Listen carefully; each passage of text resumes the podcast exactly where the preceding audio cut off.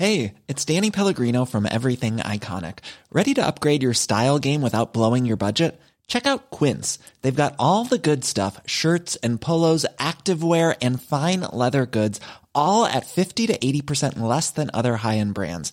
And the best part? They're all about safe, ethical, and responsible manufacturing. Get that luxury vibe without the luxury price tag.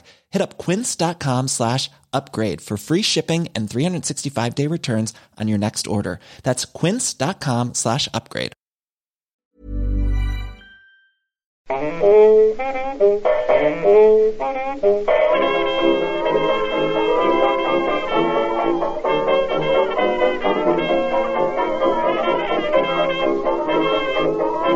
Muy buenas, amigas y amigos. Bienvenidas y bienvenidos una semana más al podcast Reload, programa sobre videojuegos que hacemos desde anightgames.com.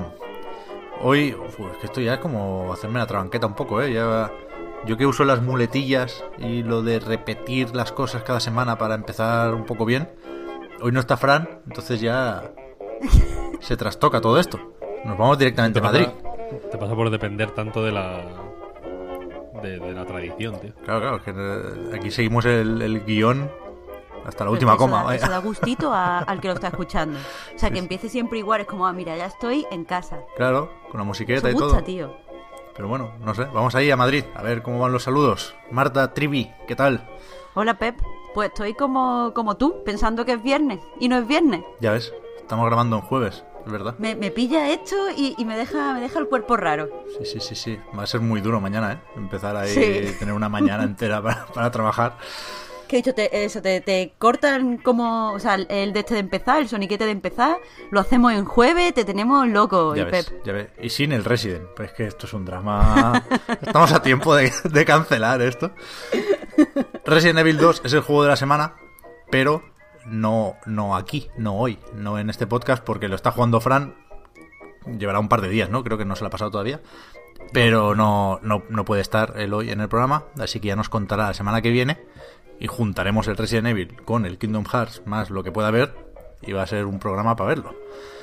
Pero bueno, por suerte, como siempre, Víctor, chico nuclear, tendrá algún jueguico ahí igual o más importante que el Resident Evil, quizá. Yo siempre juego a. a de todo. Estoy todo el día jugando. Una cosa. Es una cosa fantástica y patética, de- según cómo lo, cómo lo mires y a quién le preguntes. No, pero- pero está Hoy estoy bien. muy mal, Pep. Hoy estoy muy mal. Pero el Resident Evil, ¿tú le tienes ganas? Que tú no, Yo no, le tengo ganas, no hablas nunca ganas. de Resident Evil 2, es verdad, me he dado cuenta ahora. Ya, no sé. No, porque le tengo unas ganas. eh, eh, digamos, planas. No, son, no es un hype. eh, no es un hype con, con altibajos de, de. de que de pronto tenga picos de, de- de ansiedad total de lo quiero, lo quiero. Y luego ya esté como más calmado. Es, una, es unas ganas eh, tibias, constantes. eh, no muy estrambóticas ni muy eh, exacerbadas, unas ganas estándar. Pero a la, a la las, demo... ganas que tienes, las ganas que tienes de, yo qué sé, de comer un día normal, ¿no? Son, tienes ganas, evidentemente, pero no tampoco es la hostia, ¿no? No es la cena de, de Nochevieja ni nada de eso. Pero a la, a la demo jugaste. Vamos a hacer un, un especial Resident Evil sin haberlo No, probado. no, no, no, no. Que va, que va, que va. Vale, vale. No jugué, no jugué. Joder. Y tampoco tengo prisa, quiero decir. Eh, ni, lo, ni lo tengo reservado. Con otros sí que. Sí que los. Sí que los reservo, la verdad. Me- soy muy anti-reserva, ¿no? Soy de boquita. Estoy muy en contra de las reservas. Pero luego la verdad es que reservo la hostia de juegos. Joder. Eh, pero este no. Este- y Resident Evil 7, por ejemplo, también le tenía ese tipo de ganas. Lo acabé jugando bastantes meses después del lanzamiento. Porque de hecho salió en febrero, ¿no? El, el Resident Evil 7, me parece. o en enero, creo, en enero, como este, sí. Eh, y yo lo jugué en noviembre. O sea que. Que tardé. Y me encantó y me lo pasé fantásticamente. Y fue uno de mis juegos del año, de hecho. Sí, sí. Yo estoy jugando ahora este- al, al 7 también. Para prepararme. Una maravilla de juego. Sí, sí. Pues vale, pues joder, estoy pensando también, aquello de la planificación que hacemos al principio. La semana que viene tendremos también el Anthem, que hay, hay demo de este fin de la VIP y durante la semana siguiente ya la, la abierta, la pública para todo el mundo. Así que, que también habrá que meterlo aquí. Pero bueno, vamos a pensar en el programa de esta semana que eh, podríamos empezar con, con, con tu campaña, Víctor, Sí. sobre el, el escándalo que afecta a, a las familias de videojugadores estos días. Sí, sí, sí. eh, bueno, como cualquiera que, que esté escuchando esto ahora mismo podrá haber comprobado, no se ha hablado de otra cosa en medios nacionales y algunos internacionales. También, de hecho. Eh, me refiero evidentemente al, a lo que a lo que analistas de mercado ya han, han llamado Rumblegate, el escándalo de la vibración de Switch. Queda mucho mejor Vibragate. Pero bueno, oye, ¿eh? si queréis ser formales, somos Vibragate formales. Vibragate. Vibragate suena como a algún producto de teletienda jodido. ¿Qué dices? Yo iba a decir a- Vibragate. Festival de música, tío, de buena vibra. Vibragate 2019. No lo sé, no lo sé. A mí me suena a... Si no un producto de la familia del Yes Extender, desde luego primo hermano. Ya. Quizá no con, la utilidad, con una utilidad como el Yes Extender, sino más bien eh, a- algún tipo de aplicador de placer eh, para cuando estás en la oficina. ¿No? Que te vibre en el- la bragueta. De, de ahí viene el, El gate. el, el bragate mientras estás en una reunión. Tú estás ahí como poniéndote más y más cachondo, ¿no? Sudando, sudando, sudando y en una reunión de negocios. Eh, pero bueno, Hostia, Rumblegate. Echo de No- menos ya el Resident Evil, ¿eh? El Rumblegate. La cuestión, para quien no recuerde por algún motivo de salud, probablemente, eh, lo que se habló la semana pasada, la vibración de Switch. Es una mierda. Porque es una mierda si es la hostia. Tiene esta paradoja, ¿no? Es, es una tecnología punta, digamos, que hace que los mandos cuesten 90 pavos y al mismo tiempo es insoportable y hay que desactivarla, siempre que es posible. Eh, como dije, eh, se ha hablado mucho por todos los lados. Me ha sorprendido la tremenda acogida que ha tenido la idea de que la vibración de Switch es una mierda. Mucha gente ha estado de acuerdo conmigo, otra no. La gente equivocada, la llamo yo. Eh, y mucha gente ha reconocido que, desactivan la vibración de, de la mayoría de juegos porque en la mayoría de juegos es una mierda, efectivamente, ¿no? Eh, se ha hablado, por ejemplo, de que el problema es el riel, que es algo con lo que yo puedo estar bastante de acuerdo. Con el riel me refiero a en la, la Switch, que como todo el mundo sabe son básicamente tres piezas, la máquina central y los dos Joy-Con a cada lado. Pues a cada lado en la pantalla, digamos, hay unos rieles donde se encajan los Joy-Con. Porque habrá gente que no haya visto una Switch y no le importe la Switch una mierda. Vamos a también a tenerlos en cuenta, ¿no? Eh, entonces estos, rie- estos rieles de los laterales, por donde se engancha la- los Joy-Con, son como metálicos.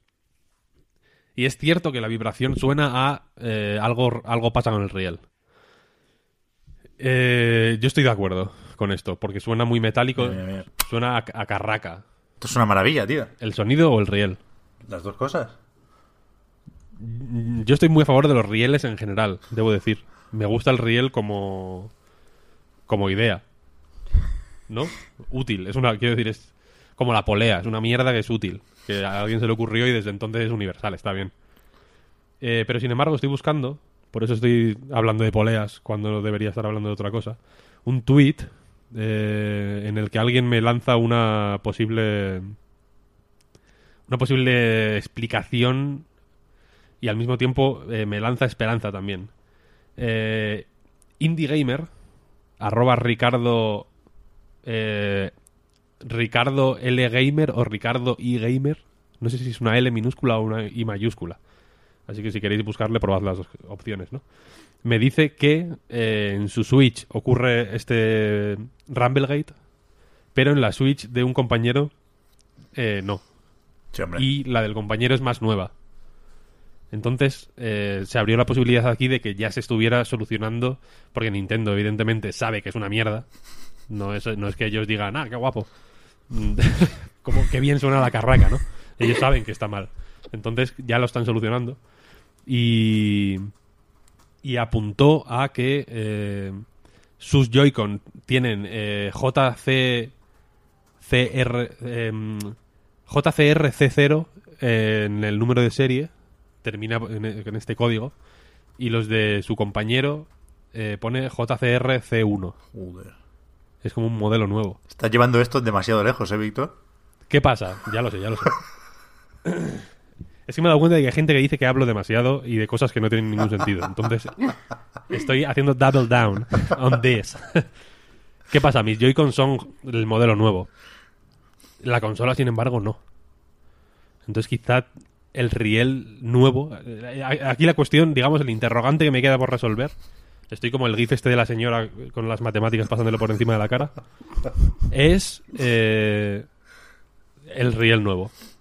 Si alguien lanzo desde aquí eh, una petición de auxilio, que es eh, que alguien compruebe, que alguien se compre una Switch hoy, a ser posible, da igual el día que escuches esto, y me diga qué pasa con el riel nuevo. Que pruebe algunos juegos particularmente mm, abrasivos en ese sentido, como Dandara, que vibran muy, muy mal, eh, y, que me, y que me comente. ¿Qué pasa? Le he estado haciendo pruebas, grabando eh, el sonido de la vibración en distintos juegos. Y la cuestión es que, por ejemplo, hay un juego muy bueno que ha salido esta semana, que se llama Future Grind, que es un juego de plataformas barra deportes extremos barra ciencia ficción que mezcla un poco Oli Oli con Uniracers. No sé si, si recordáis. Ah, Unirally se llamaba aquí, me parece. Bueno, es un juego muy bueno. La cosa, eh, y lo recomiendo. La cosa es que vibra fatal, como ocurre en todos los juegos, pero con el mando Pro la vibración es la hostia. Es sutil, tiene matices, es más o menos eh, agresiva en función de lo que ocurre en pantalla. Entonces, aquí se abre otro, otra línea de investigación, ¿no? Depende de la vibración de cada mando. O sea, hay que diseñar una vibración para cada mando posible de los que acepta la Switch. No lo sabemos. Seguimos investigando. Hasta aquí. Rumblegate out. Joder. El otro día vi. Es que no quiero darte más cuerda con esto. Primero, que estoy viendo vídeos del, Future Green y mola bastante, me cago en la leche. Y. Es la hostia, es un juegazo, ¿eh? Segundo, alguien en los comentarios de Night también llevó esto demasiado lejos y estuvo mirando documentación de Nintendo sobre la Switch como guías de uso Es para cierto, desarrolladores. Y nos hablaba del rango de frecuencias a la que se pueden hacer vibrar los Joy-Cons y, y ponía un poco la pelota en el tejado de, de- de los developers porque su- suelen tirar un poco para arriba. ¿Sabes? Sí, sí, sí. Por, por- mucha gente me decía eso, ¿no? Que, la. Quizá la solución más eh, sencilla es tirar de presets. Y, le- y los presets Claro. están regulín. A lo mejor el Unity te lo pillas, yo qué sé, hablo por hablar. Te pilla lo que has programado para Play 4 y One y te lo pone aquí en el Joy-Con con, con todo a tope. Pero Y la vibración obscena y vulgar de una Play 4 o una One, pues evidentemente. claro, es que eh, no es HD esa vibración ni nada. evi- claro, claro, claro. HD Rumble, ¿eh? le pusieron, es que... Hay que ser hijos de puta. Bueno, va, volveremos a, a la Switch en un rato porque no hay mucha actualidad y hay, hay que hay que bueno rascar de lo poquito que nos han dejado y, esta semana hemos tenido por ejemplo el, el Indie Highlights pero antes creo que que puede ser más no sé puede acabar teniendo un mayor impacto lo de PlayStation Now que vamos tarde pero Sony ha dicho que muy pronto llegará a España. De hecho, te puedes apuntar ya a una beta para para febrero, creo que está prevista. Y supongo que en función de lo que saquen en claro de ahí, pues lo pondrán un poco antes o un poco después. Pero vaya, que es cuestión de pocos meses que tengamos aquí algo que, que no sé por qué narices no estaba disponible ya, cuando ni siquiera hacía falta irse a, a Estados Unidos, ¿eh? Para tener PlayStation Now. En Reino Unido o en Francia lo tenían ya. Pues y en otros muchos países, ¿eh? en Alemania. No, Paro aquí para no seguir leyendo, pero vaya, que vamos tarde en todos los sentidos. Y, y, bueno, por eso no hablamos nunca de PlayStation Now, porque ¿para qué? Si no lo puedes usar. Sí hablamos mucho del Game Pass, ¿no? Porque nos parece interesante y es una apuesta más decidida por parte de Microsoft en tanto que ahí caen los lanzamientos. Pero en algún momento podemos ver esto en clave de preparativos para la siguiente generación. En algún momento va a haber que, que- que- que comparar Game Pass con PlayStation Now, ¿no? Y, en ese sentido yo, bueno, hay ganas de probar cómo va esto, porque recordad que empezó como un servicio única y exclusivamente en la nube, ¿no? Como aquel Gaikai que Sony compró, no se sabe muy bien por qué, y, y tenía que aprovechar de alguna forma, y, y con esto podías hacer streaming con juegos de PlayStation 4, PlayStation 3 y PlayStation 2 en el PlayStation 4 o en un ordenador también. Tenía Sony aquí planes con teles que acabó descartando, pero que me lío. Lo interesante aquí es que hablamos, insisto, poco de esto, pero hace no mucho Sony cambió la filosofía también de PlayStation Now y permite descargar algunos juegos de PlayStation 4 para ser pues un servicio bajo demanda como la mayoría de la competencia y, que, y queda algo que, que puede ser interesante, ¿no? No sé. No creo que sea decisivo, pero sí que es interesante. Hombre, eh, y lo de que no sea decisivo habrá que ver. En el sentido de que ahora, tal como está el asunto del streaming de videojuegos, cualquiera puede ser decisivo. ¿No? De momento. Sí, sí, o sea, pero en clave, en clave de futuro. Quiero decir, cuando salga no será decisivo en ese momento. El Game Pass ya es decisivo. Sí, sí, eso sí es verdad, eso sí es verdad. De hecho, tienen un. Esto es evidente, esto es obvio, ¿no? Eh, Pero con este tipo de servicios, el Game Pass es más fácil de vender, entre comillas, en ese sentido, porque te descargas el juego y te puede. la- evidentemente, tu velocidad de conexión tiene algo que decir ahí, porque te tardará más o menos en descargar el juego. Pero el streaming lo veo la cosa más peliaguda del planeta Tierra, ¿eh? Sí, sí, a mí Porque ahí sí que cualquier micro mierdecilla te puede joder. Te puede joder un poquito y muchas micro mierdecillas juntas o, o bien o bien ordenadas, ¿no? en una partida te pueden joder para siempre y mandar a tomar por culo del PlayStation Now y, y todo. Sí, por eso se habla. Hasta ahora se ha hablado de fracaso relativo, porque hay mucha gente suscrita a esto, ¿eh? Salía por ahí algún informe de estos de, de empresas de, de análisis de datos, no sé cómo llamarlas, que decían que, que hay, o sea, que genera más dinero PlayStation Now que Game Pass y Origin Access o EA Access juntos. O sea que, que por ahí hay gente que, que se gasta un dinero en esto, ¿eh? que, que recordemos cuesta 15 euros al mes, aprox. Y, y, que se suele hablar de lo malo, efectivamente, del lag, de la compresión de la imagen, esas cosas que, que llevamos asumiendo con el streaming, con la nube desde hace años, ¿no? Pero, pero no sé, parece que hay gente que, que le sirve esto. A mí me sorprende que, por un lado, nos empujen hacia las 4K o las 8K incluso, y luego nos pongan aquí vídeos de YouTube, ¿no? Pero por eso creo que, lo interesante es, lo otro, que se quede de fondo la nube, porque a lo mejor en 5 o 10 años sí que va la cosa fina, pero de momento lo interesante es bajar los juegos. Lo que efectivamente permite el Game Pass y hace que sea atractivo el Game Pass. Ya, otra cosa. Otra cosa que es, interesante de PlayStation Now y que igual embarra un poco más la situación es que precisamente lo más interesante para mí de PlayStation Now, por ejemplo, entiendo que haya gente que, que, que no lo vea así, es los juegos de Play 2 y de Play 3 en realidad. O sea, la posibilidad de acceder a juegos de, de consolas anteriores Hmm. eh, desde una Play 4 y son precisamente los que no se pueden descargar. Entiendo que porque Claro. la emulación se hace en el en, en la, en la nube, vaya. Sí, entiendo que ahí puede importar un poco menos la calidad de imagen, ¿no? Quiero decir, PlayStation 2 ya venía borrosa de casa y, por supuesto, mejor verla definida ¿eh? y, y escalarla Sí, pero, de, o sea, de manera óptima. También te digo que yo creo que en la imagen evidentemente es importante, pero yo creo que es más eh, es más dañino el lag Sí, que la imagen. ¿eh? Sí, sí, está claro. en Está claro, realidad. está claro. Porque quiero decir, eh, cualquiera que tenga el Movistar Plus, por ejemplo, sabe que se ve como, la- como el puto ojete y te puedes estar tragando una película por la que han hecho una campaña millonaria para que se vea en cines perfectamente y tú la estás viendo como si fuera una puta cinemática del, del Tekken 2, ¿sabes lo que te digo?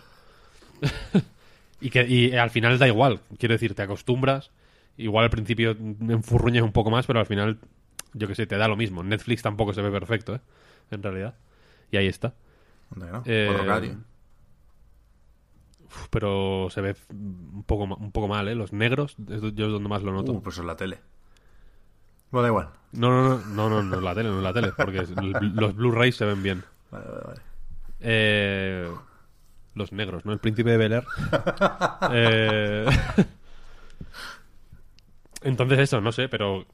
Y, y también, quiero decir, este tipo de servicios, evidentemente ahora el- nosotros servimos como conejillo de indias, pero lo interesante será cuando, la- cuando PlayStation 4 y un- e incluso el PC dejen de estar en la ecuación, ¿eh? Yo creo. ¿No? Cuando, cuando una Bravia venga el PlayStation Now en una app, digamos. Sí. Que es- insisto, ¿eh? esto era la intención inicial y, y creo, hablo de memoria aquí, creo que se echaron para atrás. Yo creo que con todo esto de la nube, pues bueno, intentaron darse mucha prisa y ahora están viendo que, que al contrario, ¿no? Que no hay que tener prisa, que está bien tenerlo ahí, pero para más adelante.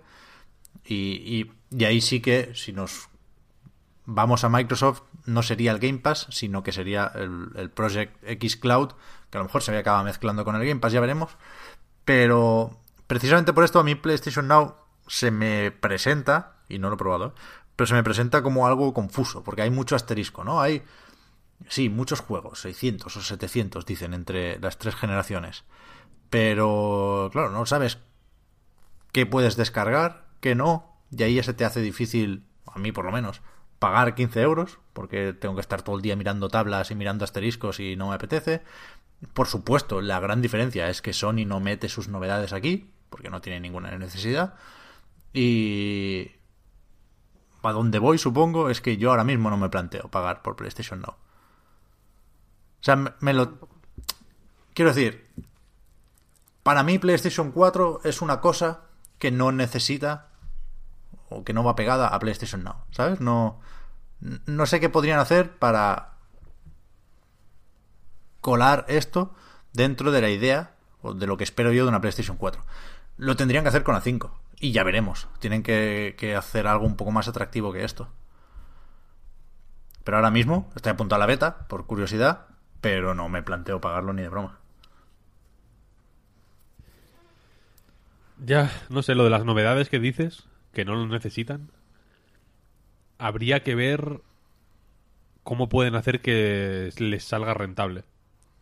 En el sentido de que Microsoft le va bien. O sea, se- igual. en- yo qué sé, en, eh, cuando se anunció el Game Pass y sobre todo cuando se anunció que los lanzamientos de First Party de Xbox saldrían el mismo día, igual se pudo ver como una especie de movimiento desesperado, ¿no? O como una derrota incluso, ¿no? Mm. Nadie se quiere comprar este juego por 70 pavos, entonces te lo regalan para, para añar, ¿no? Eso recuerdo que por, por la fecha que salió Sea of Thieves, que fue el primero, de hecho, Sí. que se estrenó en Game Pass, Sí, sí. se hablaba de eso, ¿no? En plan, a ver, las cifras de Sea of Thieves son muy buenas, pero a ver cuánta gente eh, sigue cuando se le pase la- el periodo de prueba del Los Game Pass, 14 ¿no? días, sí. Pero la cosa es que aquí el cálculo no es no es eh, no es ese, sino cuántos juegos de media first party compra la peña que tiene una Play 4 y cuánto dinero suma eso y, y cuánto dinero suma o sumaría eh, una suscripción mm, mes a mes durante un año, ¿no? En realidad. Está claro. Sí, sí, sí. O sea, quiero decir, si la peña se compra solo el Spider-Man, o, o igual si, si el gasto medio es 80 al año, por ejemplo, y, y cobrando esto, pues son 100, por ejemplo, pues joder, eh, 20 pavos de más a varios millones de personas ahí, pues está, está guapote. Sí, sí, sí, está claro, está claro. Y que, te, y que te follas al punto de venta también. Por supuesto. que es un dinerillo, vaya, que te ahorras, quiero decir. Bueno, pero ahí están con lo digital. O sea, una cosa no quita la otra. Tú puedes comprar ese juego en digital y, también te saltas la tienda y Sony lo está notando, ¿eh? Cuando lees informes financieros, siempre recalcan eso, que las ventas digitales les ayudan un montón. Y en ese sentido, joder, aquí tenemos que hacer, creo, o, o a mí me apetece hacer un poco lo del mea culpa. Porque es tentador comparar PlayStation Now con Game Pass, por supuesto. Porque la guerra de las consolas, ¿no? Que os vamos a contar. Pero yo. Yo creo que es bueno, es sano, que tal y como están las cosas ahora, o sea, enero de 2019, ¿eh? que hay que aceptar que las fabricantes de consolas tienen necesidades muy distintas y tienen estrategias muy distintas. Y, y, así como te digo que el Game Pass le pega mucho a la estrategia de Microsoft, de los servicios, de ¿no? ya ampliar la comunidad. ¿Cómo era lo de los 2.000 millones de jugadores que dicen siempre? Y yo, yo era más o menos escéptico. Yo, yo pensé eso que decías, ¿no, Víctor? De, hostia, movimiento desesperado porque veníamos de sacar la One X sin el Crackdown, ¿no? Que tenía que ser el juego de, de esas navidades y se retrasó y todavía no lo tenemos. Y, y es verdad que, que, bueno, como no tenemos muchas cifras de Microsoft, pero el tiempo les está dando la razón. O sea, Phil Spencer siempre dice que los juegos se venden más y se juegan más por estar en el Game Pass.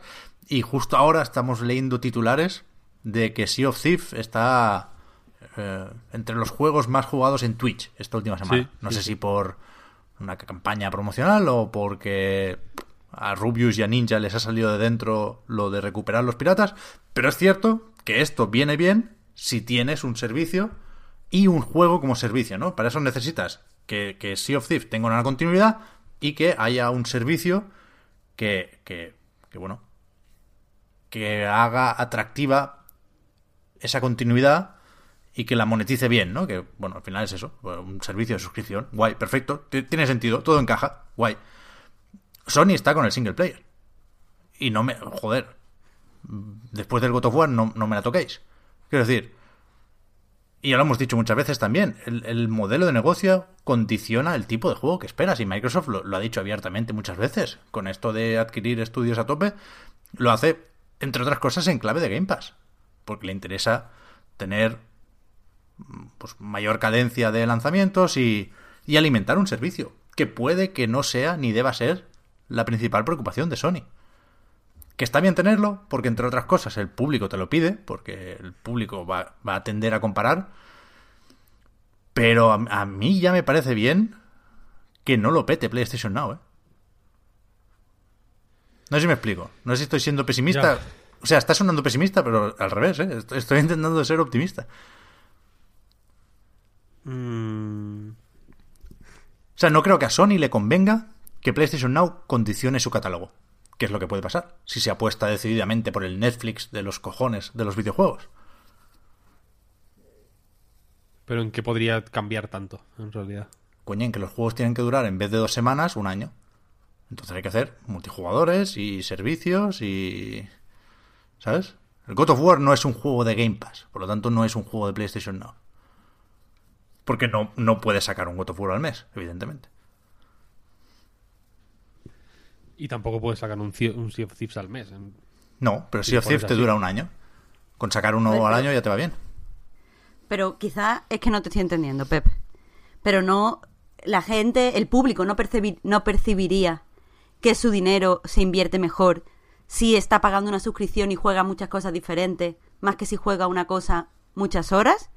Sí, y, y por eso me O sea, parece es bien. como percepción del público. Sí, sí, por eso me parece bien la suscripción como eh, mal necesario para tener retrocompatibilidad, por ejemplo. Yo ahora hablaba en clave de novedades, ¿eh?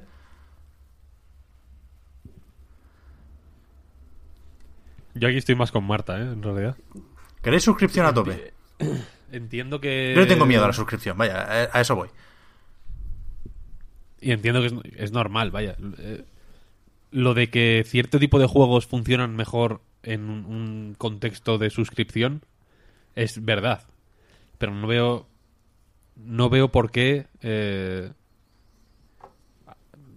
significaría dejar de hacer otro tipo de juegos que, que, que quizá. O sea, quizá haya gente que, que diga, vale. Pues eh, entre semana juego a esto y los fines me junto con amigos para jugar a esto. y de vez en cuando cuando hay un evento juega esto durante un año. En referencia, yo que sé, pues a FIFAs, que no es el caso, pero juegos, el Rocket League, por ejemplo, yo que sé, el Sea of Thieves y, y el Destiny 2, por ejemplo, ¿sabes? Pero igual hay otro tipo de, de, de usuario, que sería mi caso, por ejemplo, que prefiere picotear. Yo el Game Pass lo uso así, en realidad, vaya. Pi- Picoteo mil por cien. Y, ju- y juego igual. Hay, hay juegos que sí que juego más tiempo, pero a la mayoría igual juego una hora o, o dos. Claro, ¿sabes? es exactamente eso lo que yo estaba intentando explicar. Que en la manera en la que yo juego, es raro que me quede en un juego durante meses y meses y meses y meses. Me pasa de forma excepcional y además no disfruto del multijugador normalmente. Pero me encanta probar cualquier tontería nueva. Entonces yo creo que me, me seduciría más una suscripción si de repente dijera, venga, vas a poder probar, aunque fueran juegos menores. Porque no creo, o sea, yo entiendo, Pep, que para ti es todo en clave de, de triple y está, vamos, creo que, que contigo está la mayoría. Pero yo creo que disfrutaría más si pudiera probar varios juegos medianos que a lo mejor no me compraría mm, voluntariamente o un montón de juegos más pequeños eh, antes que, que solamente tener como pepinazos. Sí, sí, sí. Eso lo entiendo, ¿eh? Y, joder, yo pago el Game Pass, vaya. Y, y ni siquiera tengo Xbox, solo por lo del PC ya me compensa. Pero... Y también lo, usaría así, ¿eh? De ir picote- picoteando y los juegos pequeños pues le sientan muy bien a esto. Faltaría más, vaya, no, no descubro nada. Insisto, hablaba solo de cómo puede condicionar eh, un servicio así la estrategia first party de cada compañía. Porque quiero decir, Sin, sin duda puede afectar, sin duda puede afectar, pero, pero yo no descarto que Sony quiera eh, entrar ahí también. Sí, sí, fuerte, sí, ¿eh? por supuesto. Eso es lo que me preocupa. A eso voy. Que en vez de un God of War tengamos un... Yo qué sé. Un Starhawk de esos, ¿no? Que son- Sí, ah, Sony ha sí, intentado pero- de todo. Es que damos por hecho que Sony siempre está bien y, y los cojones mariloles. Sony está Pero bien ahora y de casualidad. O sea, no... Y, pero, joder, que yo que sé, con, con... Sony lo que hace es, también te digo, eh, cierte- ciertos juegos los, los va sacando de forma civilina Mm, Sí, sí. y, lo- y los va chapando de forma civilina. Totalmente, que totalmente. Si, que si lo pete, si lo peta, lo petó y adelante con todo. Y si no, pues que no se entere mucha gente. Claro, claro. Eh, y joder, eh, yo, yo no veo por qué, eh, pudiendo contentar a todo el mundo, hay que contentar solo a un, a un sector, ¿no? En realidad, cuando claro. puede. O sea, quiero decir, yo entiendo que efectivamente. eh, pu- puedas tener suspicacias, ¿no? De decir, vale, pues en un contexto ideal para eh, convertir en free to play, entre comillas, juegos que, que no son free to play técnicamente. mm, cu- Cualquier, cualquier, yo que sé, de- el, el ejemplo de Destiny 2, ¿no? Si lo juegas porque lo tienes en el Game Pass, es más free to play que si te lo compras. Sí. Porque sí. aunque lo estás pagando igual, tú no percibes la. Simplemente te aparece una vez en la consola de pronto, es como ¡pap! Correcto. Destiny 2, ah, qué guapo. Y ya está. Entonces los micropagos igual los digieres mejor. O, las estrategias de monetización más agresivas, igual las, las digieres mejor simplemente porque a ti no te ha costado nada, en- entre comillas, ¿no? Igual que. Que yo qué sé.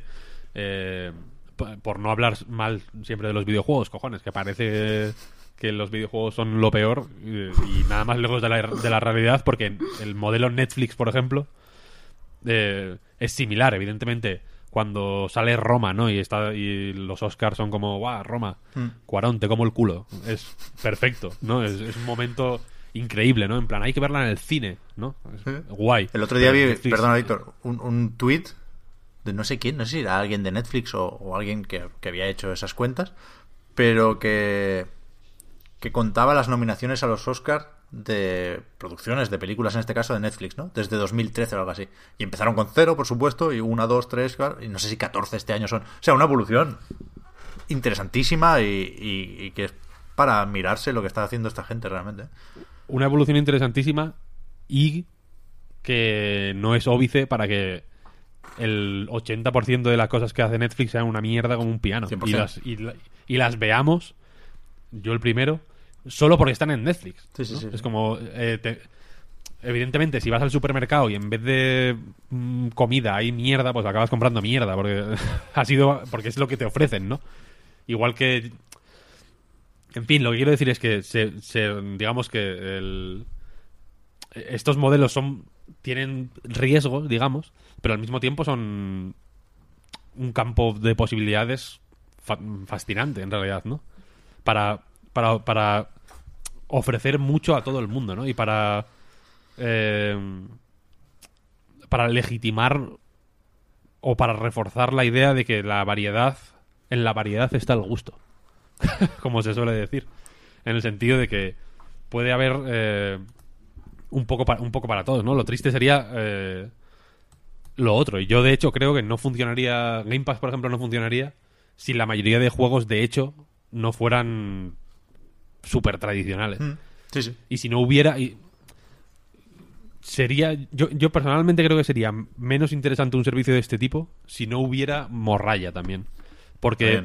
Sí, sí. eh, porque yo creo que es más interesante la morralla, de hecho, que el Red Dead Redemption 2. En el sentido de que el Red Dead Redemption 2 te lo compras igual. Hmm. Te da igual que cueste 200 euros. Claro. El Red Dead Redemption 2 lo hubieran puesto a 500 euros y habría vendido las mismas unidades. Hombre, igual la misma no. Sin pero- embargo, las mismas no.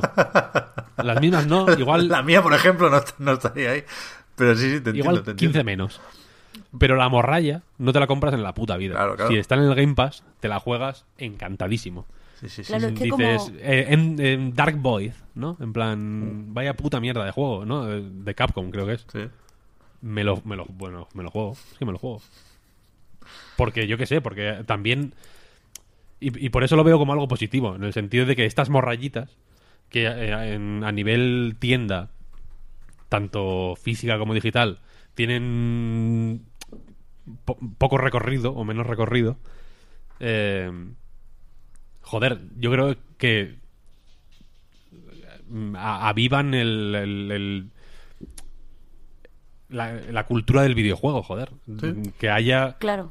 que haya espacio para, para juegos, ya no digo menores, ya, ya- ya no digo joyas olvidadas, ¿no? En plan, hostia, este juego era una joya y nadie lo jugó. Digo mierdas, digo juegos malos, Sí, sí, sí. de los que de los que se puede aprender algo o de los que te puedas reír o, o- o que simplemente demuestre que hay eh, algún tipo de humanidad, digamos, eh, funcionando en la industria del videojuego, ¿no? Que no sean todo megaproducciones eh, super tochas, ¿no? Que haya algún tipo de, de- de- que haya espacio para el error, para lo para lo para lo sucio, para lo malo. Y, y- y, joder, en Game Pass hay, muchos juegos malos. Y, y- y te los juegas, joder, es que no pasa nada. Claro, es Que que, es, a al- eso que es iba... algo que, que no, que no ocurre eh, comprando juegos, digamos. Claro, que, que es que lo que lo importante aquí del streaming, como decías en Netflix, es que creo que va a llegar un punto, porque ha pasado en Netflix, que, que va, a ser, va a servir para reivindicar al autor de videojuegos. Porque, eh, o sea, por ejemplo, un- el otro día estaba con, con gente que se dedica a, a crítica de cine. Y me estaban comentando que mucha gente ha, con- ha con- conocido a Jeremy Saulnier ahora que ha hecho un- una peli para Netflix. O sea, era un actor que hacía pelis buenas, en mi opinión, y, y- pero la gente no lo conocía porque entre que no estrenaban sus películas en España o si lo estrenaban, lo estrenaban eh, como de escondido y no tenía una campaña de marketing detrás y no sé qué y no sé cuánto, hasta que no ha llegado Netflix, no lo han podido conocer. Pues yo creo que eso va a pasar cuando se inicie un buen, pues, o por lo menos un extenso programa de streaming de videojuegos. O sea, un servicio extenso de streaming de videojuegos. Que es verdad, vamos a jugar mucha mierda, pero vamos a poder conocer... Bueno, pues esta persona está haciendo juegos solo o este pequeño equipo de cuatro personas ha sacado este juego que evidentemente no me lo hubiera comprado porque no lo hubiera conocido, porque no tengo acceso al marketing, o sea, porque esta gente no tiene acceso a hacer un marketing que a mí me llegue, pero como está aquí, lo voy a jugar y a lo mejor los conozco y a lo mejor su próximo juego ya no es un fracaso o ya no está en el olvido o ya no sé qué. O sea, eliminar la necesidad del marketing millonario que ahora necesitan los videojuegos, eso solo puede ir en beneficio de los creadores. Sí, sí. Y, y de hecho alivia yo creo una carga de cara al, al consumidor también en realidad. En el sentido de que... eh, o sea, re- no reivindico el juego malo como una especie de, de cosa irónica de risas, ¿no? En realidad. Ahora mismo hay un, hay un miedo eh, fatal a, a confundirse con lo que compras, ¿no? Porque un juego cuesta 70 pavos Y es como, pues, tengo que ir a tiro fijo, en realidad, ¿no? Si sé que este juego es la hostia, pues voy a este, o si sé que este juego me va a rentar más, voy a este, porque evidentemente es un paso para, para mucha gente, para mí, sin ir más lejos, importantísimo, en realidad, ¿no? Te estás gastando un porcentaje alto del dinero que tienes para entretenimiento al mes. En, en- a, a una carta, digamos, ¿no? Entonces el error, digamos, que se percibe como, como un como un, un castigo muchísimo mayor de lo que debería ser, ¿no? En realidad, cuando se, se- se desarrolla poca tolerancia a, a lo mediocre y a lo malo y a, y a lo, y a lo fallido. Cuando yo creo que es bueno tener tolerancia a lo fallido y, saber ver eh, saber ver también eh, qué aciertos tienen los juegos fallidos, ¿no? En realidad. Entonces, este tipo de, de- de servicios yo creo que son. Yo creo que son hasta, hasta buenos en ese sentido, ¿no? Sí, sí, sí, está claro, está claro, ¿eh? Stephen King eh, dice muchas veces, por ejemplo, mientras escribo, que es ultra, o sea, es importante leer en general, pero sobre todo si quieres escribir es importante leer libros malos, porque así te das cuenta, o sea, todo el mundo intuye lo que le gusta, pero nadie sabe lo que no le gusta y por qué no le gusta. Entonces, eh, que los desarrolladores también puedan acceder, y a, bueno, y nosotros como crítica podamos acceder a jugar a juegos que son mierda, pues está bien. Sí, sí, todo el Porque mundo, todo el mundo, vamos a valorar con, con mayor profundidad los juegos buenos. Sí, sí, sí, sí. O sea, estoy de acuerdo con todo, ¿eh? Si cuanto más habláis, más claro veo que antes me he liado sin necesidad y, y- y, joder, ya ves tú el PlayStation Now, ¿eh? Pero por eso voy, Te perdonamos, Pep. no voy a intentar aclarar un poco que no que no quiero sonar vinagre, que justo ahora estoy súper contento, súper bien. Pero todo esto que decís yo- se da la paradoja un poco de que hablamos del streaming como el futuro de los videojuegos cuando PlayStation Now se estrenó en PlayStation 3 en 2014. O sea, que, que todo esto que decís está muy guay, pero, pero creo que está un- asumido, ¿no? En- en- que ya conocemos esa parte de los servicios de suscripción. No, y no digo que sea poco importante, al contrario, es lo más importante. Está, está asumido entre comillas. A mí me parece significativo que PlayStation Now, aparte de que Sony lo ha tenido un poco escondido todo el rato, ¿no? Efectivamente, como, como tapado ahí con una manta. Hmm. eh, no se presentó en un E3, ni en un PlayStation Experience, ni en la Paris Game- Games Week, ¿eh? Se presentó en el CES. Sí, sí, es sí. algo mil veces más generalista. Es algo para teles, sí está claro, sí es que eso es, es evidente, vaya. Por Pero, eso, por eso que... Pero porque el servicio este de streaming, yo no... O sea, eso de que se dice que es el futuro, yo no lo veo claro así tal cual. En mi opinión, es el futuro para la gente, o sea, para atraer a la gente que no juega a videojuegos y que empiece a jugar a videojuegos. Pero yo creo que la gente que lleva muchos años jugando a videojuegos tiene, como toda la gente que es aficionado hardcore de algo, una serie de manías y tal, y le gusta muchas veces el físico, o le gusta, o sabe cómo, cómo manejar esa economía que se va a gastar en ocio. sí, sí. Eh, sin embargo, la gente que nunca juega, o que, o que quiere empezar a jugar y no sabe cómo, o que nunca se sentido atraído de los videojuegos, pero de repente quiere entrar, esa gente sí que, sí que necesita el streaming. Igual que la gente que solo ve la tele de una forma, o sea, que, le da igual una serie que otra, que no tiene manía rara en relación a lo que consume, esa gente disfruta mucho más de Netflix que, que no sé, que yo, que soy súper maniática con la serie, o que las pelis que del 2019 que quiero ver ya las tengo marcadas en el calendario. Sí, sí, sí, por eso digo, si yo estoy a tope con las suscripciones, no, no me parecen mal. Pero, de nuevo, estoy obsesionado con la nueva generación, perdonadme, ya sé que soy muy pesado, y creo que, que en clave de estrategia, a medio plazo, lo interesante de las suscripciones es, para Sony y para Microsoft por lo menos, cómo afectará su, su desarrollo first party. Y creo que en Microsoft lo podemos ver de forma más o menos clara. Quiero decir, está comprando estudios que le van a hacer juegos narrativos medianos, en principio, ¿no? O un Obsidian, un Ninja Theory incluso. Y los estudios grandes de Microsoft van a ser los que hagan los juegos como servicio para compensar que los otros juegos como servicio, no nos olvidemos, es otra característica de momento de estos servicios de suscripción, los, los de Activision y los de Electronic Arts, y ya veremos si los de Ubisoft, están en otro sitio, están en sus propias plataformas porque son lo bastante grandes como para no estar en el Game Pass, ¿no? O sea, juego ideal de Game Pass, pues, pues Call of Duty, un Battle Royale, un FIFA, por supuesto, pero es que no están aquí, ni, ni lo van a estar. GTA 6 no va a salir en el Game Pass, por supuesto, porque Rockstar eh, no lo necesita. Entonces, para suplir esas carencias, los responsables de cada servicio, Sony y Microsoft, van a tener que poner de su parte. Es evidente que Microsoft lo está haciendo y lo va a seguir haciendo. Y no sé cómo lo va a hacer Sony. Porque yo personalmente, que quiero juegos como God of War, y como The Last of Us Parte 2 y como Death Stranding, puedo ver esto como una amenaza, ¿no? A lo mejor compra más estudios y, y, y duplica esfuerzos, ¿eh? Porque no, sería lo ideal. Pero, eh, está por ver, está por ver. Solo digo eso. No sé. Yo ya te digo que, o sea, ni Sony hace tantos juegos first party como para que de pronto digas, joder, es que cualquier reajuste lo puede echar todo al traste, ¿no? Mm, ni veo que, que- que sea peligroso eso, ¿no? En realidad. Ni veo que sea imposible, de hecho, que, que llegado el momento eh, el duty esté en todos los lados. ¿Sabes? Que el duty esté en el PlayStation Now y en el Game Pass y en... Ni de coña, en vaya, la- ni de coña. por- dime el por qué. Porque cada uno barre para casa, igual que el Fortnite no va a estar nunca en el Game Pass. Bueno, pues el Fortnite da Eh, igual porque es gratis. Pero que no, que no, que, que mientras les salgan las cuentas a cada uno, mira el The Division con la Epic Games Store, que no va a estar ni en Steam, ¿cómo va a estar en el Game Pass? A- o sea, a- ahora mismo, Y, en y- este momento. y cuidado, entiendo- eso, eso le pasa a Netflix también, ¿eh? Que, que se monta Disney y su mandanga, lo hemos dicho muchas veces, pero a Netflix, espérate, que esto se va a diversificar en vez de unificar. Total, total. Pero por ejemplo, Netflix ahora mismo está en Movistar Plus. Sí. Por ponerte un ejemplo de una sinergia ahí que ha surgido. Eh, y no veo imposible que. Por un, por un fee en cierto momento puedan convivir las películas de Disney en Netflix, en Movistar Plus eh, y en, y en eh, Disney mm, Live, o como se quiera llamar, ¿no?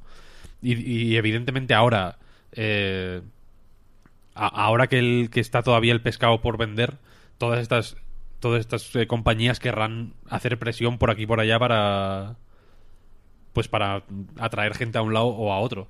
Pero cuando las aguas se calmen, digamos, no veo por qué, por qué no puede... O sea, no veo por qué no sería natural que el Fortnite estuviera en todos los lados, llegado el momento, porque al Fortnite, que es básicamente una tienda de, de- de bailes, le interesa que la gente pueda comprar bailes en todos los lados. Entonces, aunque entiendo que ahora, como Ep- Epic es el caso más claro, ¿no? Evidentemente, porque ya se ha montado su tienda y vete a saber lo que está montando. Y todo gracias al Fortnite, además. Mm. Eh, pero llegado el punto, no veo por qué no.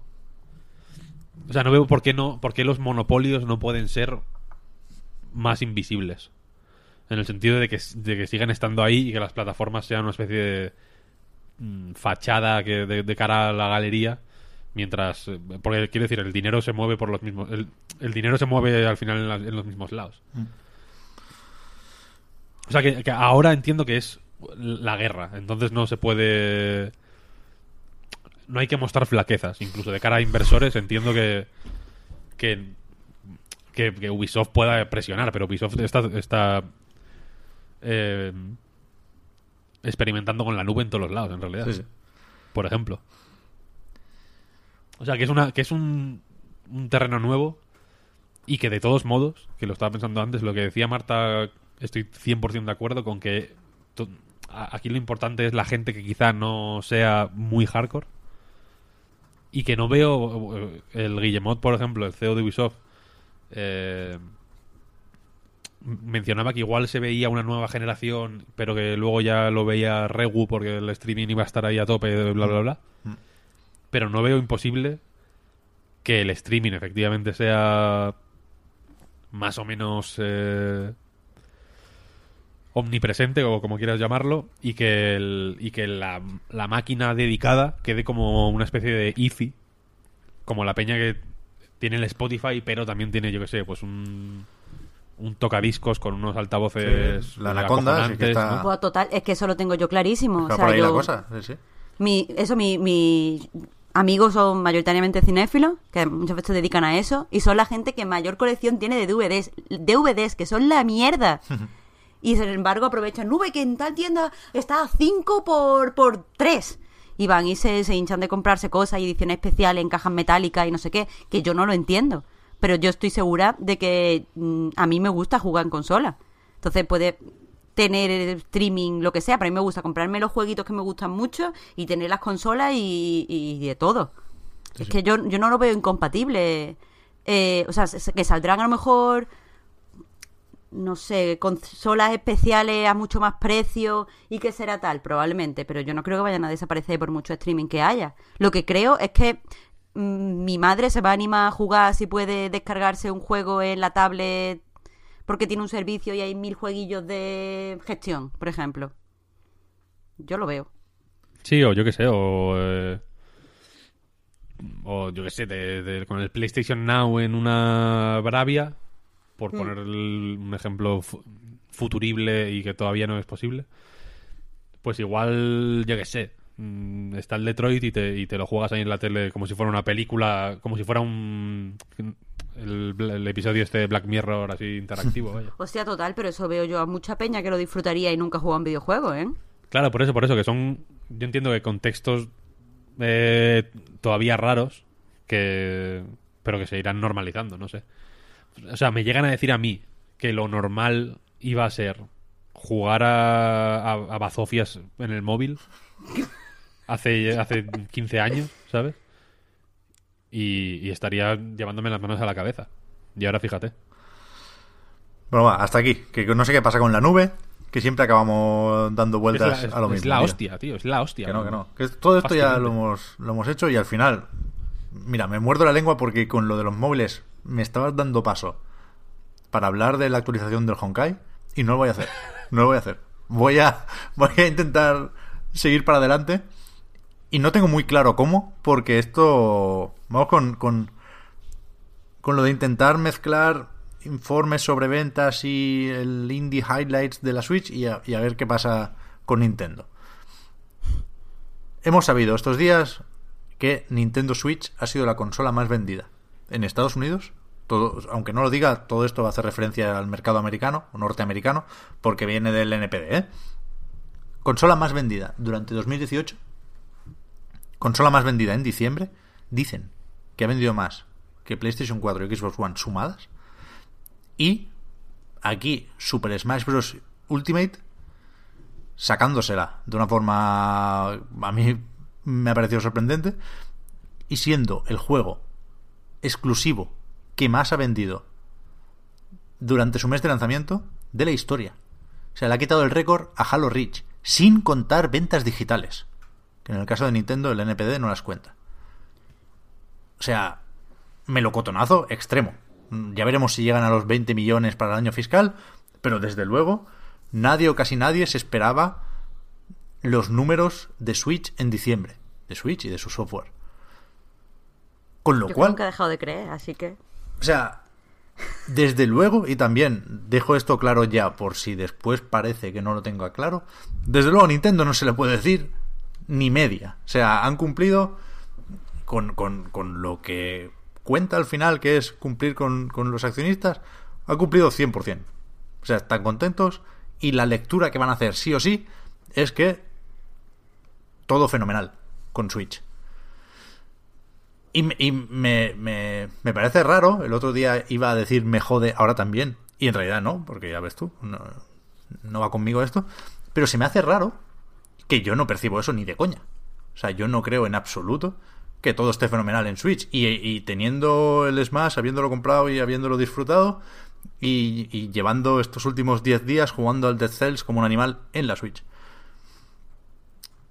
La situación, o sea, a mí no me parece una situación ideal la de Switch. Creo que falta información por todas partes sobre juegos de Nintendo. Creo que falta un Nintendo Direct. Y lo de Indie Highlights a mí no me ayudó. O sea, hay juegos ahí que estarán súper bien, sin duda. Ahora hablaremos de algunos de ellos. Pero... Pero a mí se me olvida la Switch de vez en cuando. Y no me gusta que esto sea así. Y... Y sinceramente me cuesta entender por qué está vendiendo tanto. Lo puedo llegar a entender, ¿eh? Creo que hay una energía positiva y creo que la plataforma es súper atractiva. Y. Y joder, está bien recordar que Mario es más famoso que Spider-Man. O sea, la, lectura es, esa. Mario es más famoso que Spider-Man. Smash Bros. en un mes ha vendido más en Estados Unidos, de nuevo, que Spider-Man en todo el año, teniendo un parque de consolas mucho mayor PlayStation 4. O sea, la conclusión es, Mario es más famoso que Spider-Man. Nos pongamos como nos pongamos. Y eso es importante, eso es un valor acojonante. Y aún así se me olvida, porque me faltan juegos de Switch. ¿Estoy loco? ¿Víctor? ¿Marta? A ver, en mi opinión, sí. vale. No, porque- En mi opinión también, ¿eh? Pero... A ver, Pep, es que... eh, Pero no, Mm, no, y- no- pero ¿no lo os digo- parece un bache la, la- la situación actual de Switch? Pero es que para mí, para, para nada. Es que yo lo que pienso es que eh, Switch, eh, o sea, tú eres una persona que, que juega muchísimo, eh, pero, pero creo que Switch se te mete en el, en el ángulo muerto de tu forma de jugar. Porque, por un lado, no es una consola ni que esté creada por la potencia y tal. para juegos mm, que serían pepinacos. Eh, y por otro lado, es híbrida. O sea, quiero decir, tiene un componente portátil que muchas veces es incompatible con la manera en la que jugáis la gente que. Yo que sé, que mucha gente os definiría como hardcore gamers.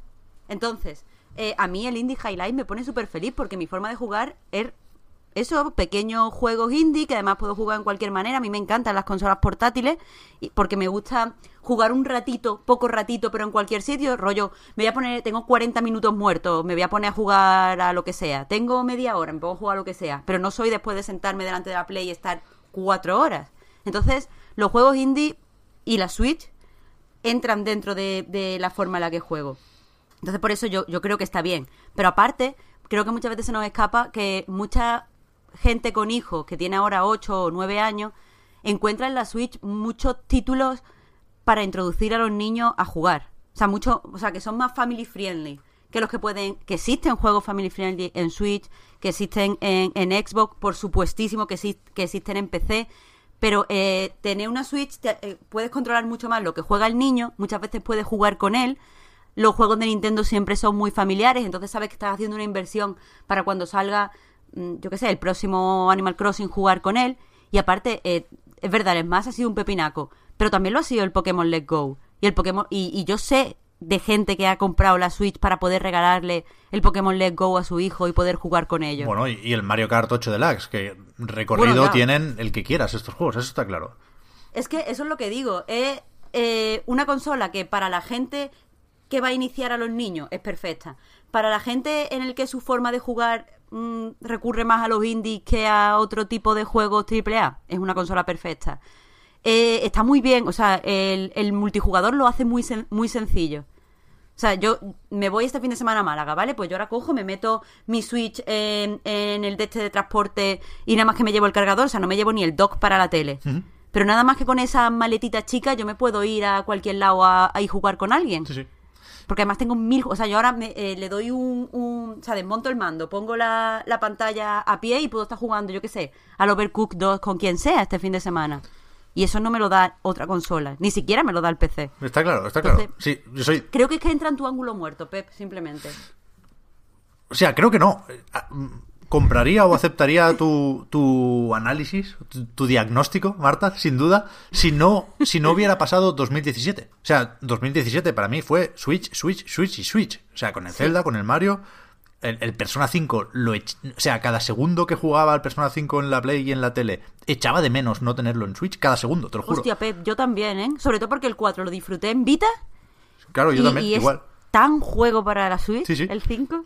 Por eso, y, y ahora estoy jugando al Dead Cells y por lo tanto, y también jugué al Hollow Knight.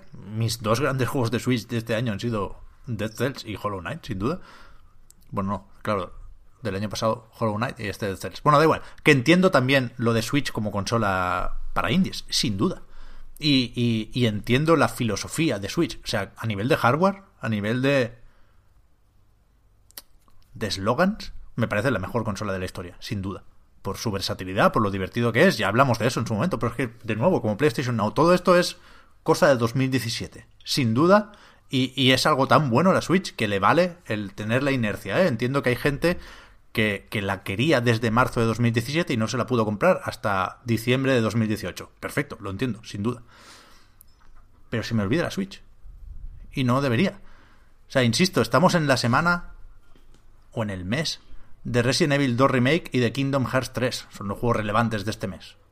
Guste o no. Y, Switch no rasca. Entonces, no le pido a Switch que tenga Resident Evil 2 y, que tenga Kingdom Hearts 3. Ya sé que no. pero sí le pido algo para estar presente a su manera. Que podía ser el, el Yoshi Crafted World, ¿por qué no? Pero en vez de anunciar la fecha en Twitter, hazme un directito.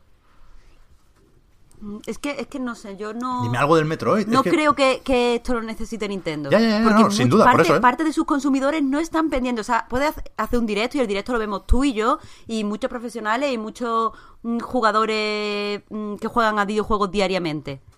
Pero yo conozco mucha gente que juega juegos de Nintendo y ni siquiera se consideran jugadores.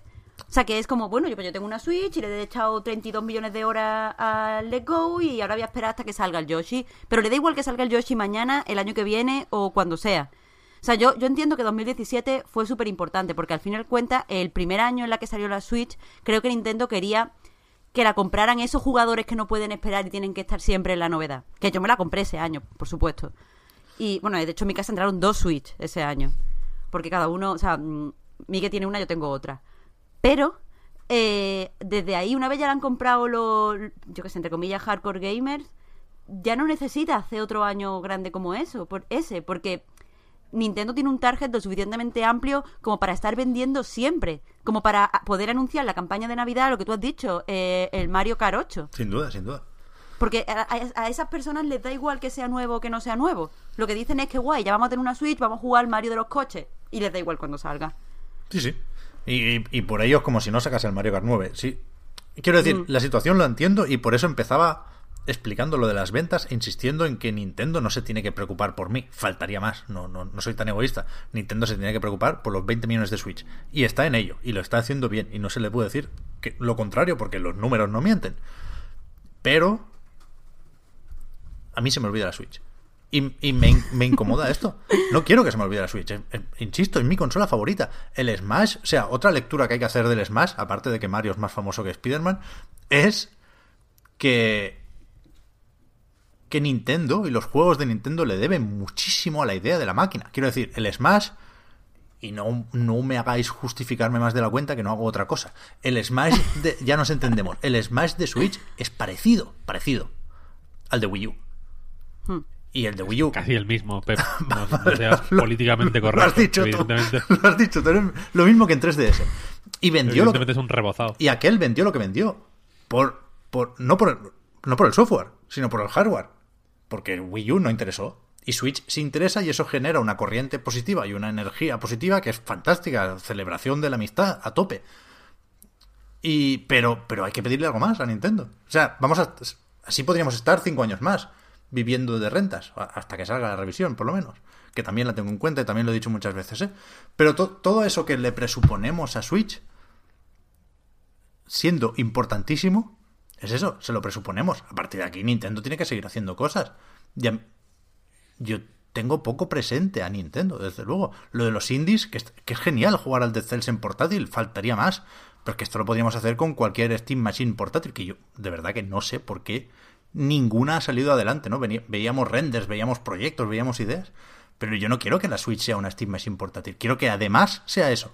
Pero primero, que sea una consola de Nintendo.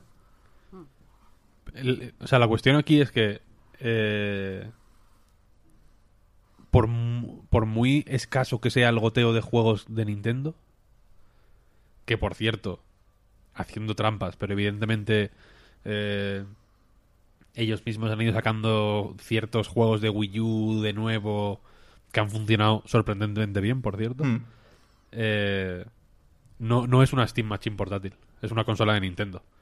Porque al, al final del día, el único sitio donde puedes jugar al Mario, Odyssey, al Zelda, al Mario Kart, al Smash, tal, al Pokémon, es, es la Switch.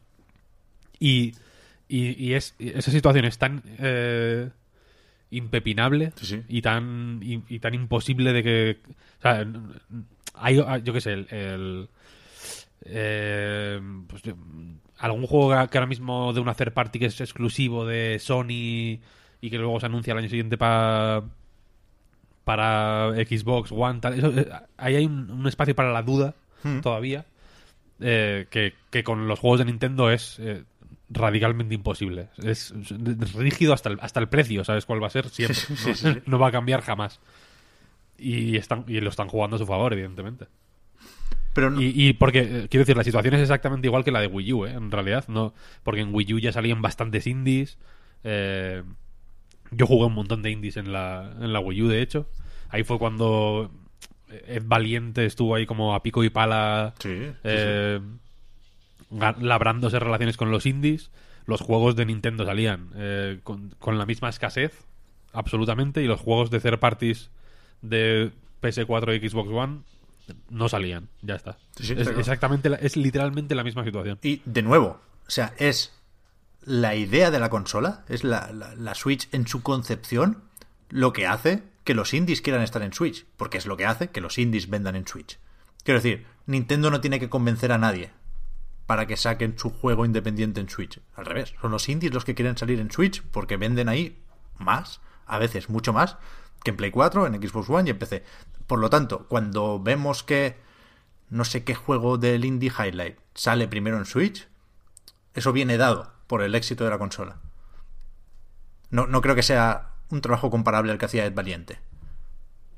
No, no, de hecho, desde que se fue Ed Valiente, el nivel de la eShop, por ejemplo, ha bajado estrepitosamente. Ahí Esto voy. es un esto es un hecho que se puede comprobar. Quiero decir, las- los primeros meses de Switch eh, fueron a- había muchos menos lanzamientos, los juegos eran muchísimo mejores, aunque había mierdas, evidentemente.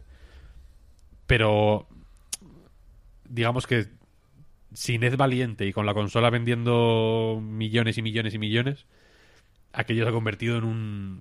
Ahora mismo acabo de entrar hace un rato para ver cómo está la eShop, para poder comentar aquí algo sobre los indies elocuente y chispeante.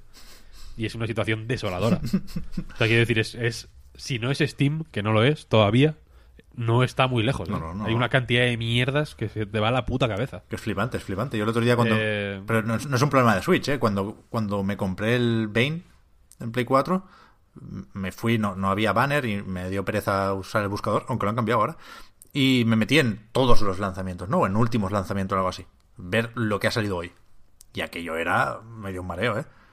No somos, Desolador, no somos desolador. conscientes de esta mierda. Pero, pero a lo que voy pero, es eso, Switch, Víctor. pero ¿no? en Switch, aparte, la situación es peor, porque eh, adoro el pixel art y me parece la hostia, pero por las capacidades de Switch, la mayoría de juegos que salen ahí son... eh, esta- es, eh, regreso al futuro, quiero decir. No, no sabes en qué año estás. ¿sabes? Aparte, hay muchos juegos que no salen en ningún otro lado. Como. Que igual no salen ni. Hay, hay, hay dos, dos tipos de juego que a mí me llaman mucho la atención de la eShop de Switch. Que son ñordos de Steam, que, que en la puta vida los habrías visto. eh, y juegos que no. que son como. como de otra dimensión. Na- na- nadie sabe de dónde salen y, y solo existen en Switch y, y tienen muy mala pinta. Y aparte la tienda es sorprendentemente incómoda y hace muy difícil separar la paja del grano. Hmm. Pero bueno, que la cosa es que la cosa es esa, que quiero decir que no o sea, yo honestamente no, no veo la situación peor que con que con Wii U. Pero, joder, no, seré yo al final, ¿eh? Y, y- y- y no me importa estar solo, quiero decir, puedo aceptar perfectamente que estoy loco, ¿eh? Decidlo en los comentarios. No, no, no, Pero, y que es verdad, y que, y que- y que es verdad que, que Nintendo o sea, no echáis creo- de menos a creo- Nintendo, ni un poco. Hombre, claro. Pero es que no sé, es que a mí el hecho de saber que hay eh, juegazos o, o juegos que a mí me interesan muchísimo programados para un futuro muy próximo, a mí con eso es suficiente. O sea, yo sé que, que- va a estar ahí eh, el Yoshi, que sale ya. Y el próximo Animal Crossing, que yo creo o, o quiero pensar que sale ya. Está el Pokémon. Es que no sé. Pero ¿no crees que falta información sobre esos juegos? Quiero decir, y aquí vale vale todo, ¿eh? Me parece bien replantear lo de cuándo anunciamos los juegos y, y- y con qué periodicidad soltamos trailers. O sea, Nintendo puede jugar de otra forma, está claro. Pero ¿no crees que deberíamos saber más a estas alturas de Yoshi, de Metroid Prime 4, de Bayonetta 3, de Animal Crossing incluso, de, de, de otras cosas? Porque, joder, es que no quiero ponerme pejiguero, pero lo último que hemos tenido es el New Super Mario Bros. U Deluxe, que le han puesto en microondas, el Smash, que de nuevo es un melocotonazo increíble, es la fiesta de los videojuegos, pero uno, está más o menos reciclado, y dos, lo hace Bandai Namco. Con lo cual, o sea, a mí me genera cierta ansiedad, y lo relativizo, ¿eh? Porque, de, porque de nuevo, no, no me preocupa, yo quiero Resident. Eh, saber que Nintendo está haciendo algo, porque Nintendo siempre hace algo, y no, no os lo quiero decir. Es que la situación es esa un poco. No, está, que está jugando con su información, ¿eh? que, que me parece bien. El marketing es esto. Pero yo creo que falta información de Nintendo, que Nintendo está entre mil millones de comillas poco presente últimamente. Desde hace bastante tiempo. Últimamente no, desde hace bastante tiempo. También es que eso, si no vas a sacar nada, o sea, por ejemplo, tú, tú mismo has dicho antes, este mes de enero sale un juego que mucha gente lo tenía entre lo más esperado del 2019. Si haces un direct, no es como recordarle a toda la peña que no estás ahí. Como, mira, mira, existimos, pero hasta dentro de, no sé, marzo es cuando sale el Yoshi. ¿Mm? No sé, hasta marzo no, no vas a tener noticias nuestras. Es como, joder. ¿Pero y qué? Pues si en marzo habrá el Sekiro. Es que Nintendo siempre tendrá ese problema. Siempre habrá Hombre, juegos. Yo no creo que, que Nintendo compita, por ejemplo. Por contra eso, por eso, por eso. Bueno, O sea- con, con el Kingdom Hearts más con el Sekiro, vale, es verdad. Mm. Y, y que segura, bueno, seguramente no, pero a lo mejor, vete a saber, a lo mejor el New Super Mario Bros. U Deluxe vende más que Resident Evil. Insisto, esto no es una batalla de ventas porque esa Nintendo la tiene ganada, da igual lo que hagáis. Es una, una batalla de relevancia en, en, en el calendario de cierto tipo de jugadores que somos pocos, ¿eh? Si eso lo, tenemos ya más que asumido. Pero es de lo que hablamos aquí, vaya. A ver, sí, sí, que, no sé, también es que ¿por qué, ¿por qué vas a empeñarte a seguir haciendo marketing cuando no lo necesitas? Sí, sí, sí, sí, es que- Sí, al final, yo qué sé, si te ahorras más dinero no haciendo un direct, yo qué sé, Y que yo sobre to- todo- todas esas cosas las excusaría con Nintendo es Nintendo. Que sí, que sí, que sí. Que es una situación que a mí me parece frustrante, pero que por encima de eso es lógica y normal, ¿eh? Si, si no, no, no estoy diciendo que Nintendo deba cambiar. Insisto, no, no, no me debe nada a mí. Pero. Pero es lo que siento. What I feel. A ver, estoy de acuerdo contigo, Pep. Pero también. Porque de hecho es cierto que, joder, eh, cuando. Cuando piensas en la mayoría de grandes lanzamientos del año pasado, ah, pues hay que estar un poco mal de la puta cabeza para meter el Kirby, por ejemplo. O la mayoría, o el Capitán Toad, quiero decir. Y, y personalmente, cogería con pinzas lo de meter el Super Smash Bros. No es una opinión popular, pero es lo que, es lo que pienso yo. Yo estoy aquí. Es- it is what I feel. Sí, sí, sí, sí. Quiero decir que es un juegazo, a mí me encanta y juego a, a diario. Es una cosa que si no juego me, me latigo, ¿sabes? Pero creo que no juega en la misma liga que, que, que un Red Dead Redemption 2, Totalmente un God. War, ni que Pero- un Detroit. pero Totalmente de acuerdo. digo, no juega, no juega en la misma liga desde el absoluto respeto para vosotros. Porque yo, no sé, por ejemplo, ahora que me, ha recordado Víctor el Capitán Toad, yo lo- no lo he jugado hasta, hasta que salió en Switch, lo he disfrutado y, y puede ser uno de los juegos que me va a disfrutar en el 2018, porque no lo había jugado antes. Pero es que hay mucha gente que, que ni siquiera tiene concepto de que la Wii U existe y que mm, pues, habrá disfrutado estos juegos mm, mucho más que cualquier otro que a lo mejor sí meteríais en la lista. Totalmente, Es totalmente. que, Yo es lo que que me creo que- refiero... que, hay como do- dos percepciones de la industria de los videojuegos mm, compitiendo. Sí, sí. O sea, la vuestra, que es una, eh, una de estas informadas, de, de llevar muchos años metido en el mundillo, de dedicaros, de dedicaros a esto, no solo profesionalmente, sino con pasión. Y después la de la gente de la calle, que de repente le pone el Capitán Toad y dice, hostia, qué, co- qué bonito. Pues lo quiero. Sí, sí, pero precisamente porque... eh,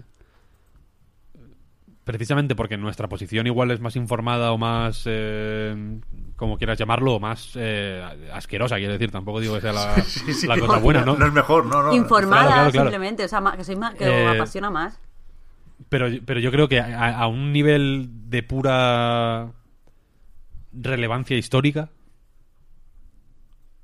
por una serie de hitos que a, a posteriori, cuando echemos la vista atrás, podremos decir, vale, pues tal juego mm, fue eh, se ganó, digamos, un papel en, en la his- en el libro de la historia de los videojuegos por esto y por esto y por esto. Hmm. No sé hasta qué punto Smash Bros. estaría ahí muy destacado. Como, Ya. sí, como sí creo que lo están eh, Zelda y en menor medida, pero de una forma muy sólida, Super Mario Odyssey. Eh, aunque, o sea, Nintendo es una compañía muy conservadora y yo creo que eh, por puro timing, sacar el Zelda y el Mario el mismo año, pues igual dio la sensación de que es una compañía mucho más eh, arriesgada y relevante, entre comillas, de lo que realmente quiere ser. En el sentido de que no... O sea, el, Breath of the Wild es la hiper rareza. No es un juego normal de Nintendo. Para nada. Ningún, ningún juego de Nintendo ha sido así jamás, diría yo. Es una compañía que... Pues, joder, tradicional. Es una compañía centenaria, literalmente. En el sentido de que... eh, en, el, en el Super Mario... En el New Super Mario Bros. U Deluxe... se, se ve, yo creo, ¿no? Es un, es un juego extremadamente clásico que trabaja con... que más que arte es oficio, quiero decir. Y, la mayoría de juegos de Nintendo son así. Y el Smash Bros. es así, incluso. No, el Smash Bros. tampoco es un juego... eh, insisto, me pareciéndome una, una maravilla. No es un juego de ninguna forma... eh, arriesgado ni, ni que haga cosas particularmente revolucionarias. Bueno, o sea, no, es- no lees es- el Ultimate.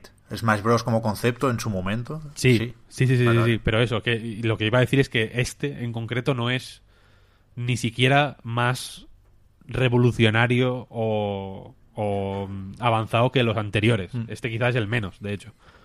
Eh, porque la parte de... mm, la parte más eh, experimental o más alejada de un videojuego de lucha, que podría ser el museo, por ejemplo, y la parte que tiene de documental de la historia del videojuego, está anulada prácticamente. Eh, pero, pero, pero la cuestión es esa, que, la...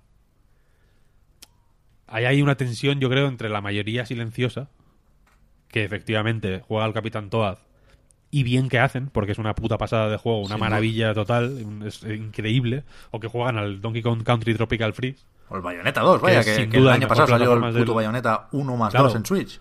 o que juegan al Bayonetta 1 y 2, o que juegan a, a- a los muchísimos juegos formidables que tiene Nintendo. Sí, sí. Lo único que, desde luego, son formidables de otra forma eh, de la que lo son pues un God of War un Red Dead Redemption, o, o- o por no decir, por no poner eh, cualitativos de una forma tan explícita, por no decir formidable, porque habrá gente que le parezca una mierda y está bien. eh, voy a decir interesante, simplemente. O sea que eh, el interés, ya no solo personal, sino sino general que tienen en, los juegos de Nintendo suele ser muy distinto al, al de, al de muchísimos otros juegos. Sí, sí. Pero, por ejemplo, quiero decir, eh, Es que, mira, por Víctor, es que te- Ca- Call, of, Call of Duty, Call of Duty, que en su momento tuvo un interés eh, por cómo mm, sentó ciertas bases o afianzó ciertas bases del juego online, etcétera, etcétera, etcétera, a día de hoy es completamente irrelevante. Completamente irrelevante y se nota en cómo siguen eh, siguen modas en lugar de, crearlas, etcétera, etcétera. Y, no pasa nada, porque Call of Duty sigue siendo una de las franquicias más potentes de la, de la industria del videojuego. Y Activision está eh, sacando muchísimos beneficios de Call of Duty Black Ops 4, que es el juego, es la anti-Viagra de los videojuegos. Si hay juegos que te la ponen dura, este te la, te la pone más fofa de lo que la tienes. Es una cosa que te, que te, te, te absorbe el- el- la energía, la- el vigor sexual. Es un juego hor- horripilante. Desde el, desde el logotipo hasta, hasta, hasta el mm, concepto del juego. Y sin embargo está, está ahí funcionando porque, porque se ha sentado, quiero decir. Y Nintendo lleva asentada 30 años. ¿No? Eh, creo yo. Sí, sí, sí, está claro. Ahora Nintendo simplemente está ahí de fondo, como. como como yo que sé, como Disney, ¿no? Evidentemente, la, la par- por ejemplo, Disney es otro buen ejemplo, que Disney nunca ha dejado de hacer películas. Y sin embargo, la mayoría de películas de Disney durante cierta época, sobre todo, ahora quizás se puede discutir un poco más esto.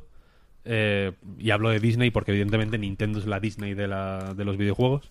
Mm. Eh, las pelis de Disney fueron irrelevantes por completo, ¿no? La, pa- la, la, la versión edgy de Disney era Pixar, que casualmente y por fortuna era propiedad de Disney también. pero que pero la, pero la cuestión es esa, ¿no? Que evidentemente cuando incluso ahora un Big Hero 6, por ejemplo, es infinitamente menos relevante que la peor película de Pixar. Totalmente. Eh, ¿Sabes lo que quiero decir? Que hay un, as- un asentamiento que yo creo que eh, en, ci- en ciertos niveles de discurso es, es incómodo porque, porque te obliga a ignorar eh, nombres o te obliga, más que a ignorar nombres, fíjate que yo creo que aquí el problema no es que tú no pienses en Switch o en Nintendo, sino que piensas en Nintendo sin motivo. ¿Sabes? Sí. no, no puedes parar de pensar en Nintendo. Tú crees que no estás pensando en Nintendo, pero ya simplemente no pensar pensar en que no estás pensando en Nintendo es pensar en Nintendo indirectamente y eso es lo que lo que jode, ¿no? En realidad, pensar en Nintendo sin motivo. Tener la Switch entre, las manos, claro, tener la Switch entre las manos y estar jugando a Clock Simulator, un juego real, vale 3,99 euros, eh, parece una cosa grotesca. O estar jugando al puto Metal Slug 3 por enésima vez, sin ganas, sin ilusión, sin sabiendo que no vas a hacerte una partida buena y que estás jugando por una cosa masturbatoria total y que no tiene ningún sentido, una nostalgia vacía y, y- y horrible, y pensar, ¿por qué estoy haciendo esto? Pudiendo jugar a un juego como el Zelda. No al Zelda, sino a un juego como el Zelda. Claro. Y sabiendo que no vas a jugar a eso en la puta vida, ¿eh? Porque vas a jugar al Kirby, vas a jugar al, a juegos de Wii U que ya has jugado, vas a jugar al Yoshi, uno de los juegos que más espero de este año, pero que va a ser eh, el Yoshi, ya sabemos cómo es, quiero decir, no hay espacio para la sorpresa, digamos. Entonces, yo qué sé. Evidentemente, ese es lo jodido, ¿no? Que pienses en. Que pienses en este electrodoméstico sin. sin o en el fabricante de este electrodoméstico sin. sin motivo, aparente. Sí, sí. Para, de nuevo, eh, intentar aclarar esto si alguien no nos está entendiendo. Tú has cambiado fabuloso por interesante hace un rato, Víctor. Yo iba a decir que, que te cambiaría ese interesante por novedoso. O sea, los lanzamientos de Nintendo últimamente no son novedosos. Son de forma más o menos literal. Desde lo 100% literal hasta lo más o menos literal. Son juegos viejos, ¿no? Y, Son novedades sin novedad. Claro, y, y- y- y se me hace raro de la compañía aquella del vídeo de la hobby Felices Novedades, que es la mejor película de la historia. Pero, de nuevo, no, no es un problema, desde luego, para Nintendo. Y, y puede que ni siquiera lo sea para mí, ¿eh? Insisto, no tenemos Resident Evil 2 y hay que hablar de algo. Y, y- lo que me produce a mí la combinación de Switch vendiendo a expuertas, más indie highlights, más falta de información, es, es este debatito, ¿no? Pero, pero creo que se entiende. Creo que, que a más gente le pasa lo mismo y creo que es algo de lo que se puede hablar, aunque sea para negar la mayor, ¿no? Para decir que ya no es importante que un juego sea novedoso. Desde luego creo que lo es menos que hace un tiempo. Y no, no me parece mal, simplemente es repetir aquello del cambio de chip, ¿eh? Pero vamos. Indie Highlights. Vamos a... Porque eso sí, yo no tengo absolutamente nada en contra de este formato. ¿eh? Si, si digo que me falta un Nintendo Direct, no estoy diciendo que me sobre un Indie Highlights, porque lo único que hace esto es dar visibilidad a juegos independientes que puede que estén muy bien. Y de hecho, ayer lo vi de una forma especialmente clara, ¿no? Muchos de los juegos que salieron aquí, el Wargroove, ahora repasamos algunos de los más importantes, el Un- Unrally Heroes, el Inmost, todos estos ya estaban anunciados. Y yo no los conocía, no tenía ni puta idea, porque es dificilísimo seguir el rastro de todos los anuncios. Y muchos de estos que pueden estar muy bien, mucha gente no los conocería si no fuera por el Indie Highlights. Con lo cual, chapó. Dicho esto, ¿cuál de aquí os compráis? El Wargroove este es como la estrella, ¿no? Yo, insisto, no, no lo tenía fichado.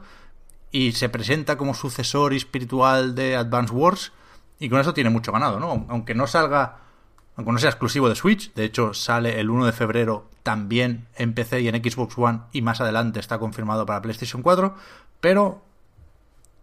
De nuevo, la fuerza de Nintendo, ¿no? Tenemos Advance Wars en la cabeza. Y para mucha gente, puede que también para nosotros, esto es sobre todo un juego de Switch. Y la gente está a tope con él, ¿no? Y es la hostia. Esto, eh, ayer lo estaba pensando.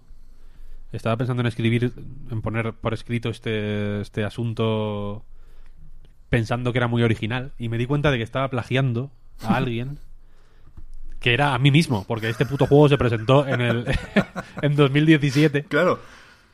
y, y en ese ya en ese mismo momento eh, iba a decir me quejé, bueno, no sé, lo resalté, digamos que, que este y Fast RMX en su momento eran la y no me acuerdo y el Steam World Dig 2, de hecho, fueron tres juegos que Nintendo coló ahí para para como para decir a la gente, venga, putos pesados. eh, aquí tenéis un puto F0, un Advance Wars y un Metroid, falsos todos.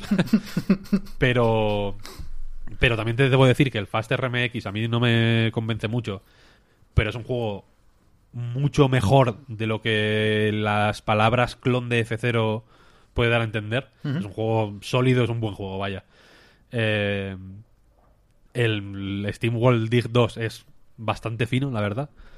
Y no tan. eh, evidentemente, no tan Metroid como que sea un Metroidvania podría dar a entender. Y este Wargroove, que estoy ya dándole candela, es un juego mu- muy sólido en realidad. Entonces, eh, de nuevo, una situación incómoda. El saber que tienes más o menos disponible todo lo que quieres, pero no es exactamente lo que querías. Porque evidentemente yo, mucha gente querrá un, Adva- un Advance Wars, pero esto no es un Advance Wars en realidad. ¿no? Es como otra cosa similar, digamos. Eh, pero sí, no sé, es, es chungo. Este juego en concreto eh, me parece significativo porque al mismo tiempo es. O sea, al mismo tiempo recuerda a Advance Wars. Refuerza un poco la idea de Switch como portátil más que sobremesa, porque los Advance Wars en general se asocian más a, a portátil que a sobremesa por, por ser. eh, aunque hay entregas de sobremesa, vaya. Eh, y, y- y va un poquito más allá. O sea, en realidad. no- es un juego que creo que es injusto llamar. Es injusto mencionar Advance Wars constantemente cuando se habla de este juego. Aunque imagino que a ellos también les va bien. Y de hecho, en la. En los materiales de prensa que, que distribuyen por ahí, mencionan Advance Wars, evidentemente. Porque entiendo que es un gancho. Un gancho bonito. Pero que se nota que, que quieren hacer otra cosa, en realidad, ¿no? Que quieren tener una. eh, algo propio, ¿no? O sea, que, que me, que me parecería igual de injusto, yo sé, eh, cuando se habla de Rayman Legends, eh, hablar todo el puto rato del Mario Bros. ¿Sabes? Como. mm, Relájate, ¿no? No, no es exactamente lo mismo. Hablando de Rayman Legends, si quieres, no, no sé si se puede rascar algo de ahí, pero repito la idea esa del el, el clon, pero que este, este sí que es sucesor espiritual, porque el Land Rally Heroes, que podría parecer, de nuevo, ¿eh? estaba anunciadísimo y yo no, no lo conocía, pero podría parecer un clon chino del Rayman, ¿no? Que parece el UbiArt, aquello. Y, y es medio raro, pero no, no. O sea, tiene todo el derecho del mundo porque es un juego que desarrollan eh, ex de Ubisoft Montpellier. Con lo cual, a lo mejor no robaron el UbiArt, el código del UbiArt, porque de hecho este está hecho en Unity. Pero desde luego Michel Ancel les ha pasado un par de zips o un par de rars con, con cosas. Porque, porque es el Rayman Legends. Y este está disponible ya y yo me lo voy a bajar esta tarde, ¿eh? seguro que está súper bien. Pero de nuevo, no es, no es novedoso y esto no es culpa de Nintendo, ¿eh? pero si, si, mira, vuelvo un poco al debate de antes. Si va a ser la consola de los indies, que me parece genial, de hecho lo- sé que lo es y la uso como tal, que apueste más por ello, tío, y que se pille exclusivos impactantes y novedosos y relevantes dentro de la escena independiente, de verdad. No sé. Yo creo que les haces más daño que. que otra cosa. O sea, en el sentido de que el Wargroup este, por ejemplo, que podía ser fácilmente exclusivo, le harías más daño que otra cosa teniéndolo de exclusivo. Porque va a vender como putos churros en Switch. Pero no solo eso, sino que posiblemente mucha gente se lo compre en dos plataformas. ¿Sabes? O, que- o- o- o quizá no ahora, pero llegado el momento, cuando toquen unas rebajas de verano de. de Steam o cuando. o cuando lo pongan en un Humble Bundle, igual es uno de los motivos por los que te compras el Humble Bundle. Yo creo que le, que le haría más daño. Pues- porque no tiene sentido. O sea, creo que no ganas tanto como el daño que haces. No Pues sé si me explico. compra Chucklefish, tío, yo qué sé. Ahora nos ha acostumbrado Phil Spencer a que esto sea como el marca, ¿no? Y que hablemos aquí de fichajes a, a lo loco. Hostia, no tengo a Fran hoy para hacer bromas de, de John y parecer que, que estoy al día de, de la actualidad futbolera. Pero, pero es una forma de darle relevancia a estos juegos, hacerlos exclusivos. ¿No? O sea, nada de lo... Es- por el simple una- hecho, por el simple hecho de no ser exclusivos, el- ninguno de los juegos de ayer, y algunos salen primero en Switch, ¿eh? ninguno de esos tiene la- la- el impacto o la relevancia de Cuphead, por ejemplo. Es verdad. Ya, no sé. No sé. Nintendo compra los de los australianos del el Cherry Team. Hollow Knight 2 exclusivo de Switch. Eso es un titular que, pero vamos, comparable a cualquier AAA a nivel de relevancia y de impacto en los medios. Si esa es una apuesta de Nintendo, si, si, si va a compensar los, los huecos que dejan sus juegos con indies, pues ¿por qué no? Ya, no sé, no sé. O sea, no. eh, Lo de, lo de Cuphead es cierto. Estoy, estoy pensando en voz alta, ¿eh? No, no, se me acaba de ocurrir. Puede que no tenga ningún sentido que compre Hollow Knight. ¿Para qué? Jugarlo en Steam, si la gente lo quiere en Steam. Pero, pero estoy pensando en voz alta. No. O sea, no, no veo que Nintendo esté apostando por los indies. Que, le- que les hagan este Indie Highlights es un favor, pero, pero Nintendo como compañía no está incorporando en su discurso más que Sony o Microsoft o Valve o Epic lo de los indies. Ah, no, no, para nada. Para Pero nada. por- es que es Pero al no revés, los indies están apostando por, por la Switch. ¿Mm? O sea, para una segunda vida especialmente. O sea, porque sí es verdad, salen en Switch y después en otra plataforma, pero también hay muchos juegos que la gente está redescubriendo en Switch, que a lo mejor salieron hace dos o tres años y no lo jugaron, y es el momento. o sea, que, que, que eso, eh, Nintendo por supuesto que no, apu- que no apuesta por, por los indies, Nintendo se la pela todo. Y también. Pero los una indies sí. cosita. O- Si Chucklefish fuera de Nintendo, Wargroove no sería un juego indie. Ya, bueno, pero da igual que sea indie o no. Lo que importa es que es el sucesor espiritual de Advance Wars. Y eso lo sería más. Ya, eso es verdad. Pero el, el resto de, o sea, el resto de cosas que, bueno, y, y sería Advance Wars. En realidad, no claro, Wargroove. claro. Quiero decir, es Advance Wars, dos puntos, Wargroove. Hemos empezado, hemos empezado hablando de una gallina y estamos hablando de un perro, ¿sabes? ¿No? Son cosas distintas. O sea, quiero decir que eh, con los indies yo creo que se gana más apoyándolos que absorbiéndolos. Únicamente. Porque absorbiéndolos tienes una responsabilidad sobre ellos que no tienes apoyándolos. Apoyándolos puedes eh, ara- lo que arañen de ventas de más del Wargroove en Switch, por ejemplo, que yo creo que va a ser una puta barbaridad, by the way. Eh, les sale más rentable porque tiene menos compromisos que comprar el estudio. Porque luego mandarlos a tomar por culo es un percal. No, joder, no te, Quiero decir- pongas, no te pongas en ese plan. No, quiero decir, quiero decir que. Pero porque esas cosas ocurren. Simplemente. Ya, bueno, Y- pero- Y, y- o, o- o- o yo qué sé, o la gente de Chucklefish cuando se raye y se piren, ¿sabes? Y Chucklefish al final sean gente totalmente distinta y sea una marca sin ningún tipo de valor, porque ya me dirás tú que es Chucklefish. Ya, bueno, pero. El, el, el, el Mobbing se fue a trabajar a Nintendo muy contento y se ha marchado a una velocidad que no da a entender nada bueno. Ya ves. Ya ves. Por- eh, Eso, eso quiero decir, que joder, que evidentemente eh, el compromiso de Nintendo con los juegos indie es relativo y, y, y puede ser más o menos interesado según lo suspicaz que seas o lo, o lo mal pensado que seas. Eh, pero es que no, no puede ser de otra manera. Porque si no, no serían juegos indie, sería, serían juegos pequeños de su catálogo. Pero que la etiqueta de indie vale para lo que vale. O sea, al final. Ahora mismo, en 2019, a mí me gusta más la etiqueta experimental que la etiqueta de indie. No, la etiqueta indie no me dice nada. Y, y Chucklefish, que, que el Wargroove seguro que va a ser la hostia, puede hacer Wargroove porque tiene, entre otras cosas, dinero del Stardew Valley. Y hay gente por ahí con ideas cojonudas que necesita dinero para, para poder hacerlas. Y, y en ese sentido, indie o no, pues se ha dicho mil veces desde el estudio Modern Hour que no podrían haber hecho Cuphead tal y como es sin el apoyo de Microsoft. Eh, Journey no existiría si Sony no hubiera tenido el contrato con That Game Company. Quiero decir que renunciar a la etiqueta de indies en algunas, en algunas circunstancias puede permitir que existan los que consideramos algunos de los mejores indies de la historia, paradójicamente.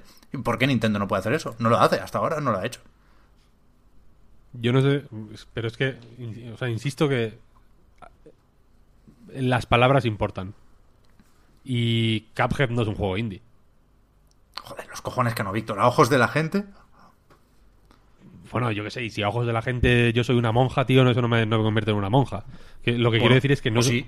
que, que- que o sea, el juego indie no es eh, juego pequeño o juego 2D o algo así, es un juego eh, aquí la- quiero decir que, que la- lo indie de un juego no es el juego, sino el- el est- las relaciones de responsabilidad que tiene el estudio con, con pues con, con ellos mismos, con una serie de estudios que les financian. Pero no me puedo creer que esté diciendo tú esto, Víctor. etcétera. O sea, Destiny 3 es indie entonces. Y Cuphead no. De alguna manera, sí. Ya, ya, de alguna manera, desde luego, pero no de la manera importante. Quiero decir, en los Game Awards, Cuphead puede ganar, de hecho no sé si lo ganó, supongo que sí, el premio al mejor juego independiente y Destiny 3 no lo va a ganar. Pues no va a estar nominado, va a estar en otra categoría. Pero eso es un. o sea, en un Indie Highlights de- van a poner el Cuphead y no van a poner el Destiny, no me jodas. de- joder, insisto, depende de, de- depende de qué tipo de. eh,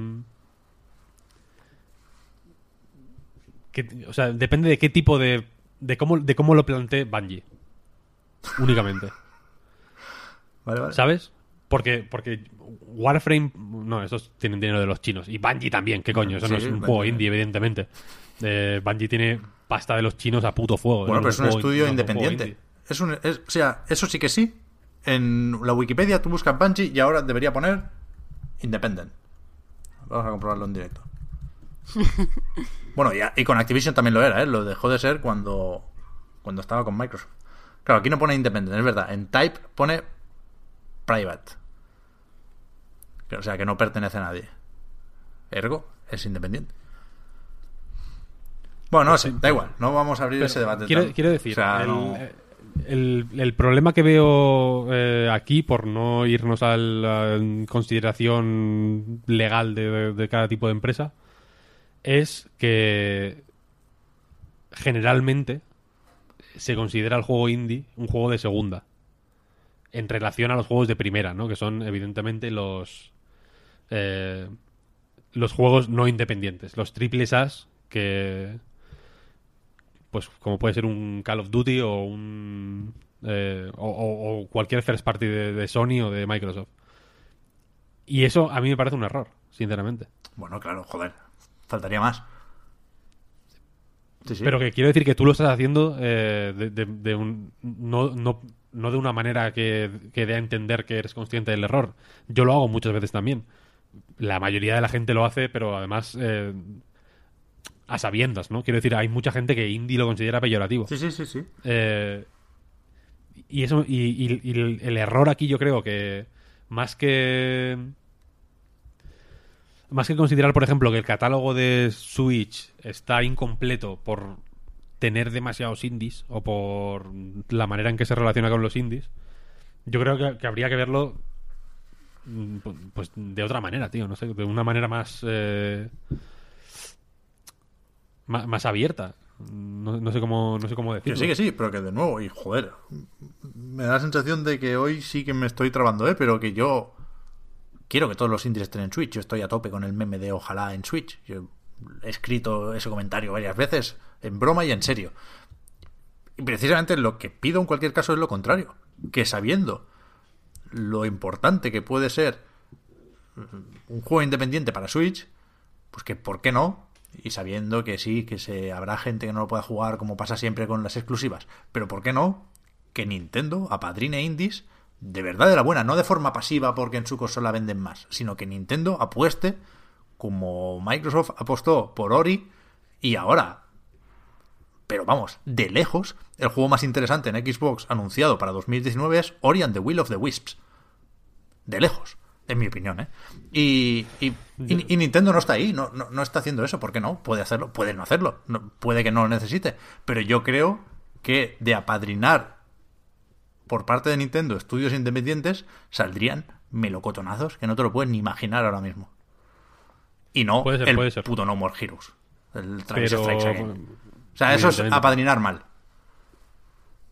evidentemente y eh, ese juego sí que tiene sí que tiene miga en realidad en, en ese sentido pero la cuestión es que volviendo atrás eh, uno diría no Eh, joder Lionhead imagínate que, que puede tener la suerte de tener una inyección de de capital mm, y de, y de recursos y de y de, y de contactos incluso que provenga de que le compre eh, una de que la compre una una first party, ¿no? En plan, ojalá Microsoft comprara el Lionhead.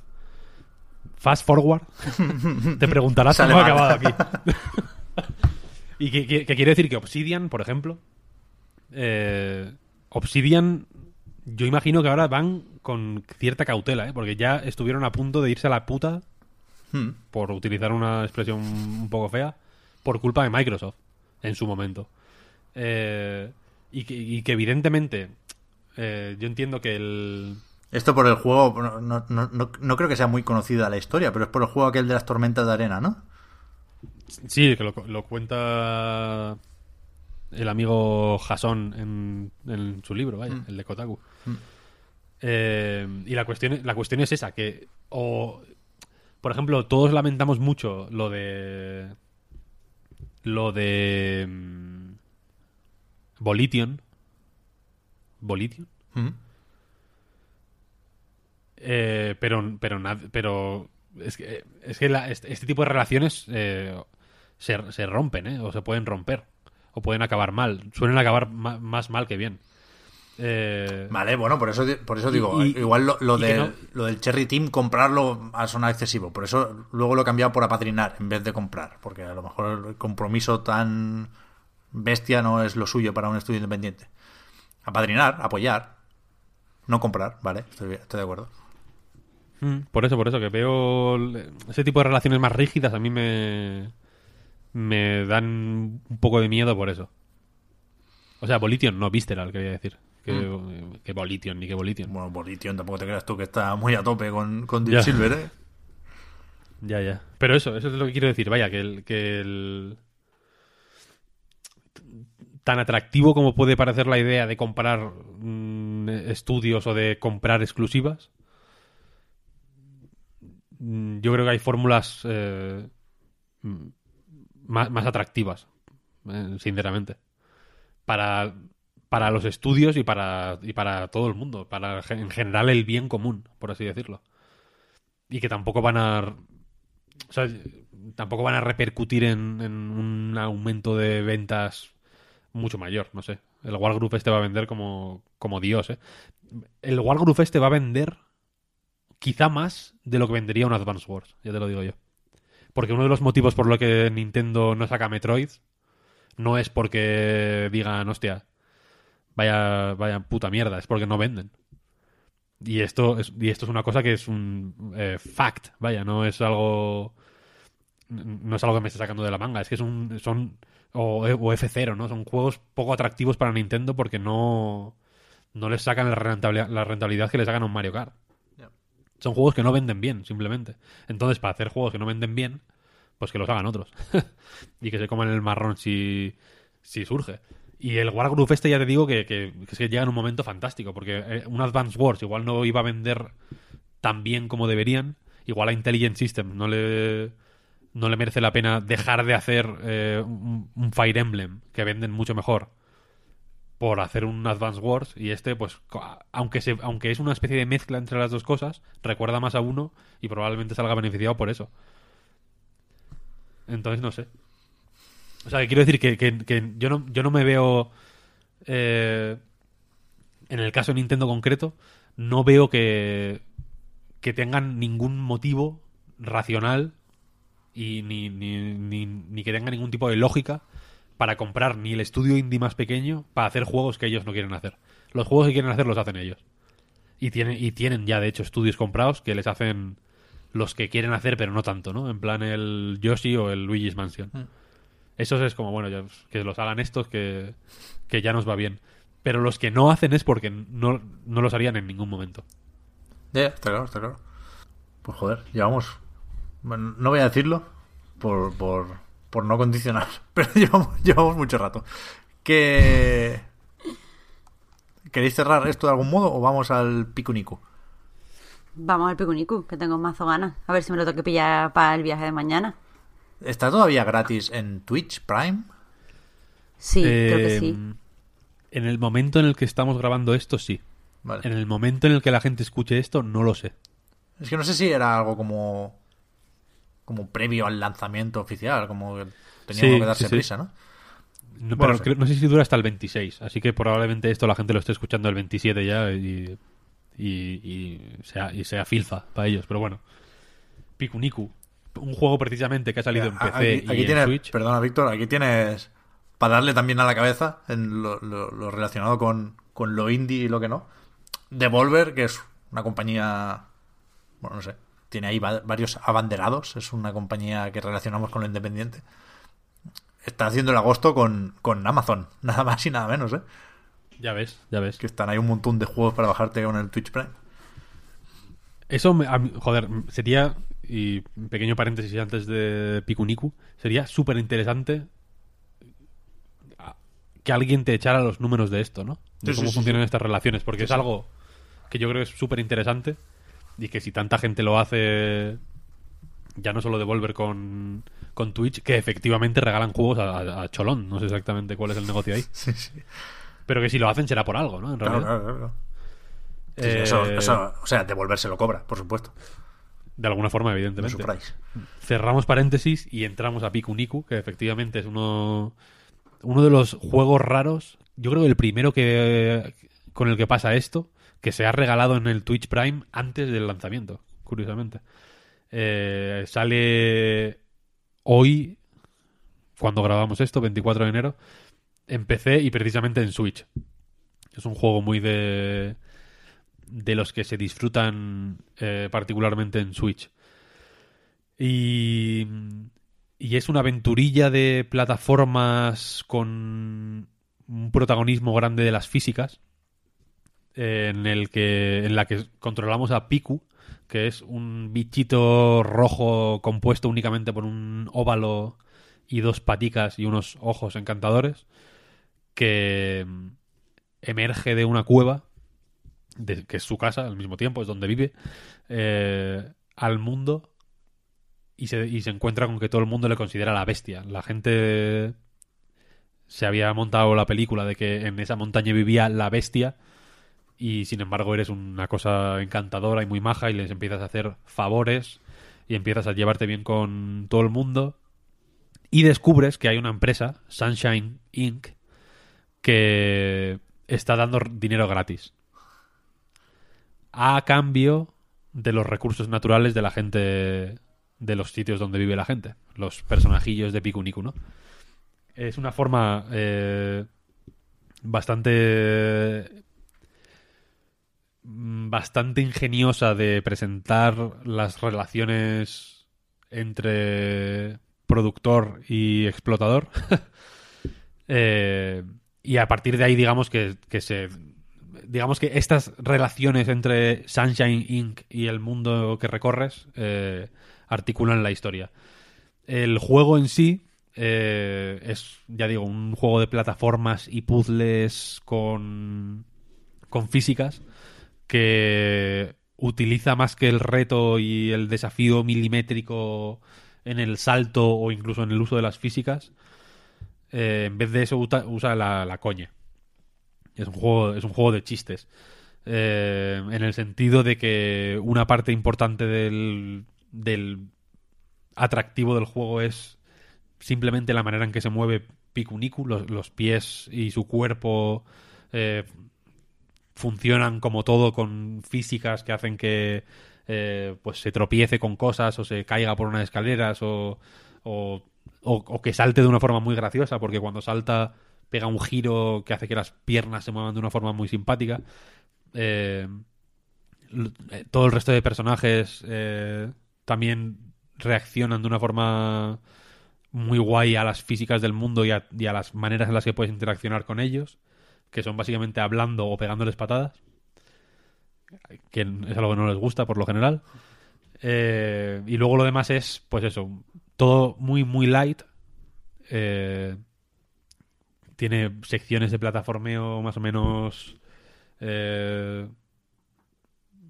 pues eso, light, puzzles relativamente sencillos, pero que siempre tienen alguna capita extra, sobre todo cuando quieres conseguir coleccionables que les da un poco más de interés, algún combate con jefes eh, bien diseñados, no son particularmente interesantes, pero tampoco hay muchos, eh, pero sí que están bien diseñados y hay algunos, de hecho, que sin hacer spoilers, el último en concreto, hacen cosas formidables que yo jamás había visto en un juego.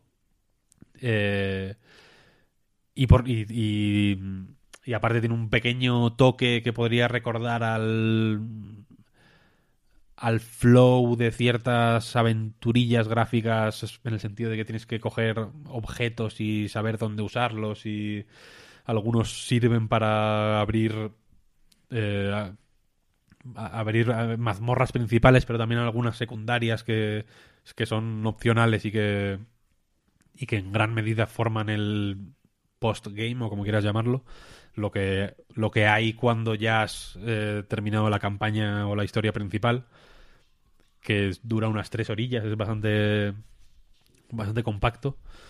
Eh, y luego aparte hay un modo cooperativo, que aquí es donde yo creo que la, la gracia de la Switch eh, es más explícita, que no es la, la historia para un jugador, pero con dos. En este caso son Piku y Niku, que es eh, igual pero naranja. Eh, sino que son una, no sé si nueve o diez pantallas individuales con desafíos específicos diseñados para, para jugar a dos. Y la posibilidad de, de jugar a dos a. No me acuerdo cómo se llama el deporte. Básquet. Eh, básquet. Yo lo jugué ayer y no. no, me acuerdo. Que es de, de pegarle patadas a una sandía para, para colarla en una cesta, ¿no? Efectivamente. Es como baloncesto, pero con, pero con patadas. que también es un... Ese minijuego, por ejemplo, yo creo que, que resume bastante bien el sentido del humor del juego. En el sentido de que no es particularmente preciso, evidentemente, eh, ni lo intenta ser, es más bien rudimentario incluso, pero en esa falta de precisión y en esa falta de fiabilidad y en la posibilidad de que haya errores eh, graciosos y tropiezos y, que las cosas salgan mal o bien y que nunca sepas hasta el último momento si van a salir mal o bien, creo que está un poco la, la gracia de buena parte de Pikuniku y de, y de muchísimas de las de las situaciones. Eh, mis problemas con Pikuniku. Parte 2. Eh, aunque o sea, lo he disfrutado muchísimo, la verdad, del, digamos, el trozo principal de Pikuniku. Me parece que tiene un ritmo genial, los diálogos son graciosísimos, los personajes son fantásticos, el estilo gráfico e incluso la música que he leído a mucha gente que no la soporta, a mí me, me- me- me alegra la vida. Esta parte me ha, gustado muchísimo, es mm, contenida, es compacta. Eh, creo que hace muy bien eh, algo de cara al postgame que es ponerte más o menos en los morros cosas que a las que puedes volver si quieres, aunque el juego te anima mucho a, a- a tirar para adelante todo el rato. Entonces cuando llegas, cuando terminas el juego, eh, que tiene un final bru- brutal, por cierto, del que se podría hacer un spoiler cast. Y que no. Y que ah, en mi, en mi cabeza había pensado comentar el final ahora y que lo pusieras, Pep, al revés. O sea, que le dieras la vuelta, ¿sabes? Como, como los mensajes satánicos de las canciones de Led Zeppelin. para que si alguien, para que si alguien lo juega y quiere saber lo que digo, tenga que mm, darle la vuelta a él otra vez, ¿no? Casi que prefiero no hacer spoiler cast del Red Dead y hacerlo de Pikuniku. Y Eso es otra posibilidad. Ver el mundo arder. Pero eso, que el final es cojonudo, la verdad. Es, es muy bueno y es... eh, para ser un juego tan colorista y tan aparentemente infantil, creo que la, la le- las lecturas que se pueden hacer del final son ni infantiles, ni optimistas, ni, ni, ni- sencillas, de hecho. Eh, pero la cuestión es que cuando te lo pasas, eh, pues tienes un montón de cosas que hacer seguramente, y muchas cosas que, que has visto pero no has sabido cómo acceder a ellas, o cosas que has visto pero no tenías los objetos que necesitabas para acceder a ellas, etcétera. Eh, pero ¿qué pasa? Que creo que por no estar eh, metidas en, en, una estructura mayor que te anime a tirar para adelante, se hacen un poco menos interesantes. Porque muchas de ellas, eh, el proceso de acceder a, a ellas sin una historia, digamos, de fondo que te anime a, a seguir adelante, el esfuerzo es mayor que la recompensa que recibes, digamos, ¿no? Por ejemplo, hay un... Hay un, uno de los extras eh, que igual échale que tardas eh, 30 minutos, menos. 20 minutos en, llegar a él, ¿no? Cuando sabes cómo, cómo, cómo acceder, cuando tienes el objeto necesario para acceder a eso. Y cuando llegas es... Es una cosa a la que le puedes dedicar 5 segunditos. Y, y que no tiene ning- ningún chiste. No hay una. No recibes una broma de vuelta ni nada. Y eso ocurre con, con algunas de las. De los contenidos opcionales de Pikuniku. Que pierden. eh, pierden un poco de vista la broma. Algunos son simplemente simpáticos, otros intentan. eh, ser desafíos avanzados, por así decirlo.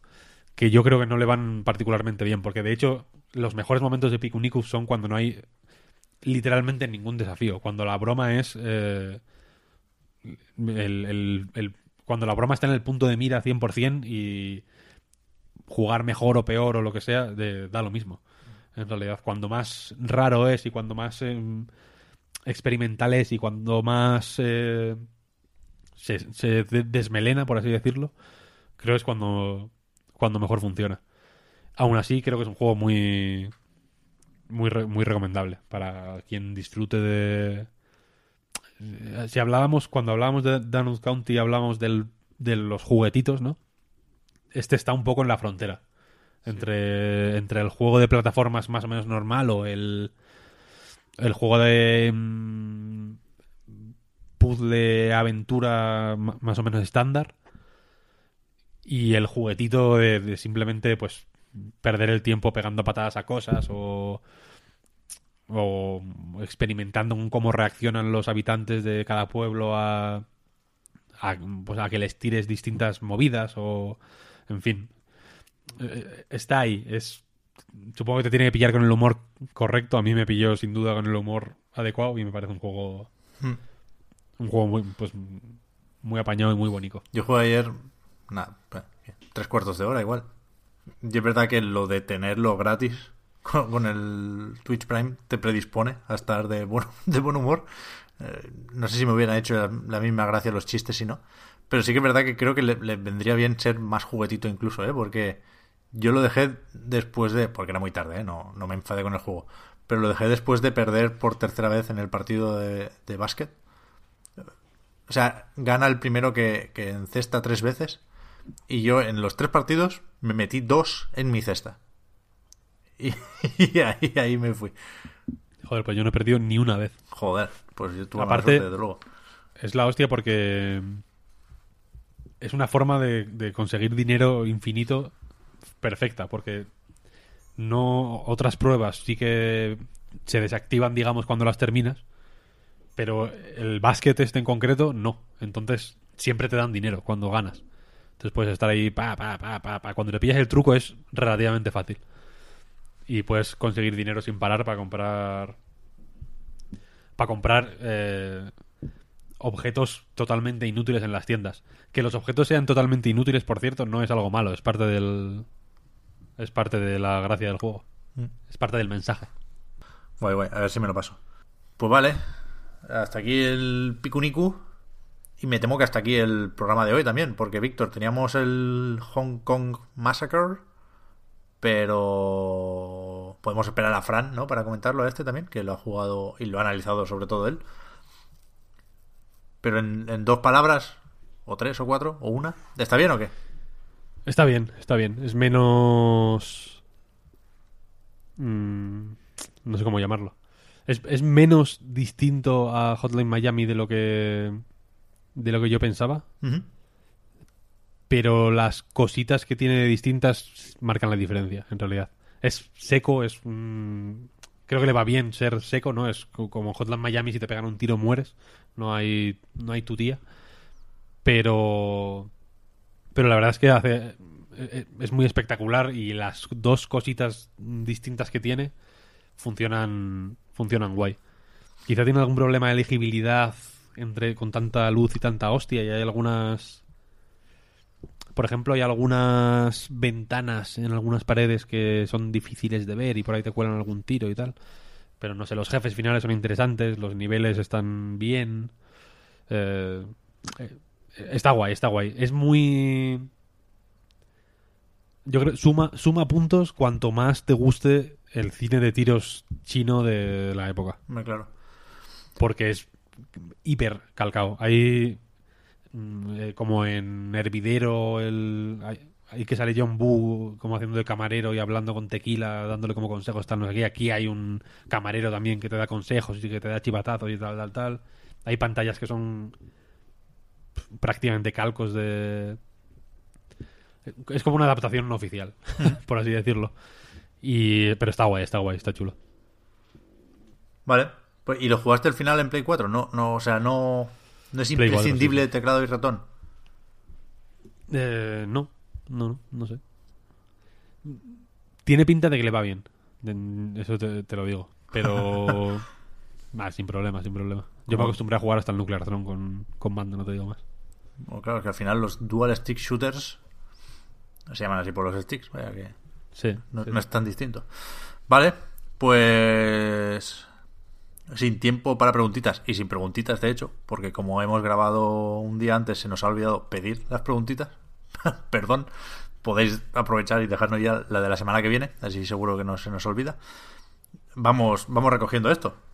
No sin antes recordar que tanto el podcast Reload como anightgames.com son proyectos que, que se mantienen gracias a vuestras generosas aportaciones en Patreon, patreon.com barra anightreload y que para agradeceros ese apoyo pues tenéis los patrons ahora un ratito más de podcast en la prórroga. Al resto, pues gracias también por seguirnos y por ayudarnos a mejorar, como siempre, y nos vemos la semana que viene con... Es que ojo, ¿eh? Porque hay Resident Evil, casi seguro Kingdom Hearts, porque o lo recibimos más o menos ya o lo compramos el martes. Así que, aunque no podamos hacer spoilers del final, algo contaremos del juego. Después está la demo de Anthem, que no sé si lo he llegado a decir antes, pero, pero ahí está. Sí que lo he dicho, de hecho. Así que, que me van a faltar Artworks, el, el programa que viene. Creo que va a estar guay nos sirve para recordar que 2019 es la hostia, que todo lo que hemos dicho en Nintendo al final se nos va a olvidar con los primeros melocotonazos que vayan llegando. Pues claro. Estamos a punto de terminar el primer mes de 2019 y yo creo que, joder, pinta mejor el año de lo que esperaba. Soy, soy, soy muy optimista este 2019, ¿eh? Así me gusta, Pep, así me gusta. No me lo esperaba. Mira, ahora que aquí ya mucha gente habrá, habrá dado al, al stop, ¿no? En plan, ya se están despidiendo. Se ha quitado el auricular, sí. Claro, ya, es- pues yo que sé, están ahí. Igual estamos sonando eh, en unos auriculares posados en una mesa para nadie, ¿no? Que no los está escuchando nadie. Nuestra voz está eh, flotando como Si cae un árbol y no hay nadie para escucharlo, ¿suena realmente? Entonces, ahora que está simplemente el núcleo duro ¿no? de, de Reload, eh, voy a hacer un anuncio. He eh, iniciado una campaña en Twitter No me acordaba. eh, para convertir en trending topic el hashtag PEP2020. Hashtag PEP2020. El, el- el llamamiento me ha gustado porque eh, el tweet es hagamos que el hashtag PEP2020 o 2020 como prefiráis sea 2020, trending porque topic. parece que estoy diciendo 2020 para acá. PEP2020 No sé, Eh, no sé, no Eso pasa por estar americanizado, Víctor. por una España más ceguera. Hostia. Eh, que creo que es un poco lo que, lo que ahora mismo, en este clima de incertidumbre y de polarización y de corrección política, necesita España. Yo A creo que sí. Yo creo que sí. Yo también. ¿Un buen Jet Set Radio ahora? Joder, un bu- es que, mira, quiero decir, Es que... quiero decir, eh, Cra- Crazy Taxi, tío. Joder, ya ves. El juego de peseto loco. Ya ves. Crazy No Taxi, nada. ¿verdad? eh? no hay nada mejor. Si es que Sega estaba, le, le tomó el pulso en su momento a la, a la actualidad, a la opinión pública, y creo que hace falta que vuelva a eso.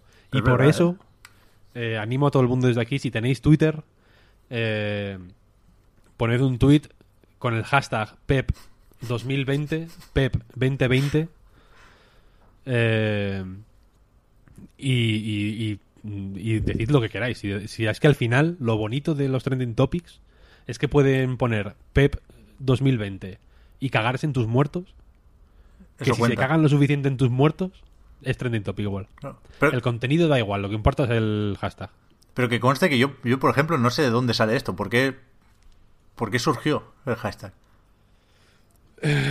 Bueno, fue Víctor con la cuenta de Anait, Sí. ¿no? Con lo de los premios de, de juego, Ah, es verdad, es verdad, es verdad, verdad, verdad. En De Buego están ahora los premios estos de eh, de lo mejor del videojuego español, tanto en creación como en crítica y en eventos y de todo. Y tú estás nominado. Tú estás nominado, Pep. Tú también. Tú estás nominado en muchas categorías. Yo también, pero tú, tú estás nominado. Eh, entonces, eh, vi tu foto y dije, joder, qué, qué gracia, ¿no? Pep 2020. Entonces, eh, ya está, ya está. La rueda está girando. Pero claro, Eh, lo, lo chistoso aquí, hasta cierto punto, es que el hashtag ya existía, ¿no? El hashtag existía, efectivamente. Estoy viendo que la gente ya lo está usando. Me cago en la leche. Claro, en anti-hype y todo nos han dado el respaldo de Muy PEP bien, muy bien. 2020. Claro, la cosa es que es lo más bonito que ha pasado en la prensa esta semana. hay eh, algunos tweets re- relativos a Pep Guardiola que, que usa- usan el hashtag Pep 2020. Ilustre Seguero también, claro. Pero, pero ese es, Es el mi, Pep mi malo. número dos. Es, el Pep- es, el- es un Pep bueno también, en realidad. Joder. Yo tengo respeto por Guardiola. Y Pero a ver, si tenemos que clasificarlo, es el Pep malo. es, el- es peor que nuestro Pep. Joder, no al revés, ¿eh? Yo ni siquiera soy del Barça. Y Guardiola es, la puta estrella, tío. Eso es verdad. Y, Pero bueno, la cosa es y yo esa. creo que es Seguero. que estamos eh, eso fijo estamos eh, queremos apropiarnos de ese hashtag convertirlo en una, en una cosa de alcance de alcance mundial que quizá eh, nos permita llamar la atención de Pep Guardiola y poder certificar si eso no es ceguero es un poco yo creo que el, Joder, eso estaría muy guay, la verdad. el- eh, creo que es el objetivo final Está bien. yo le veo jugando al fútbol manager. Que, que no es. Igual no es ceguero de. Como el chaval este que se ponía a cantar ahí a gritos en, en el evento de Sonic, en el vídeo este tan gracioso. Pero es ceguero también. Si te, si te paras. Si con la ley en la mano, Sí, sí. e- es ceguero. Es así. Joder, muy bien. Vale. Pues con, con esto ahora sí que nos vamos. Pues hoy, hoy no tenemos sección de, de idiomas ni nada. Que sé que. Con todo lo que hemos hecho en la despedida, y aún así ha quedado seco por no tener lo de Fran, ¿eh? Se le echa de menos, se le echa de menos. Es el corazoncito del podcast. Sí, es que otra vez, es que me jode la entrada y la salida. No sé cómo despedirme ahora. Bueno, pues tú nos das mm, Ya, la gracia, nosotros lo decimos a ti, Pep, y ya está. Soso, pero tradicional, elegante. Ya, es verdad. Vale, pues eso. Gracias a todos los que nos habéis escuchado, los que nos apoyáis en Patreon y también, por supuesto, a Marta y a Víctor por haber estado aquí una semana más. Ti, Muchas Pep. gracias, Pep. Hasta la próxima. Chao, chao. Adiós. Hasta luego.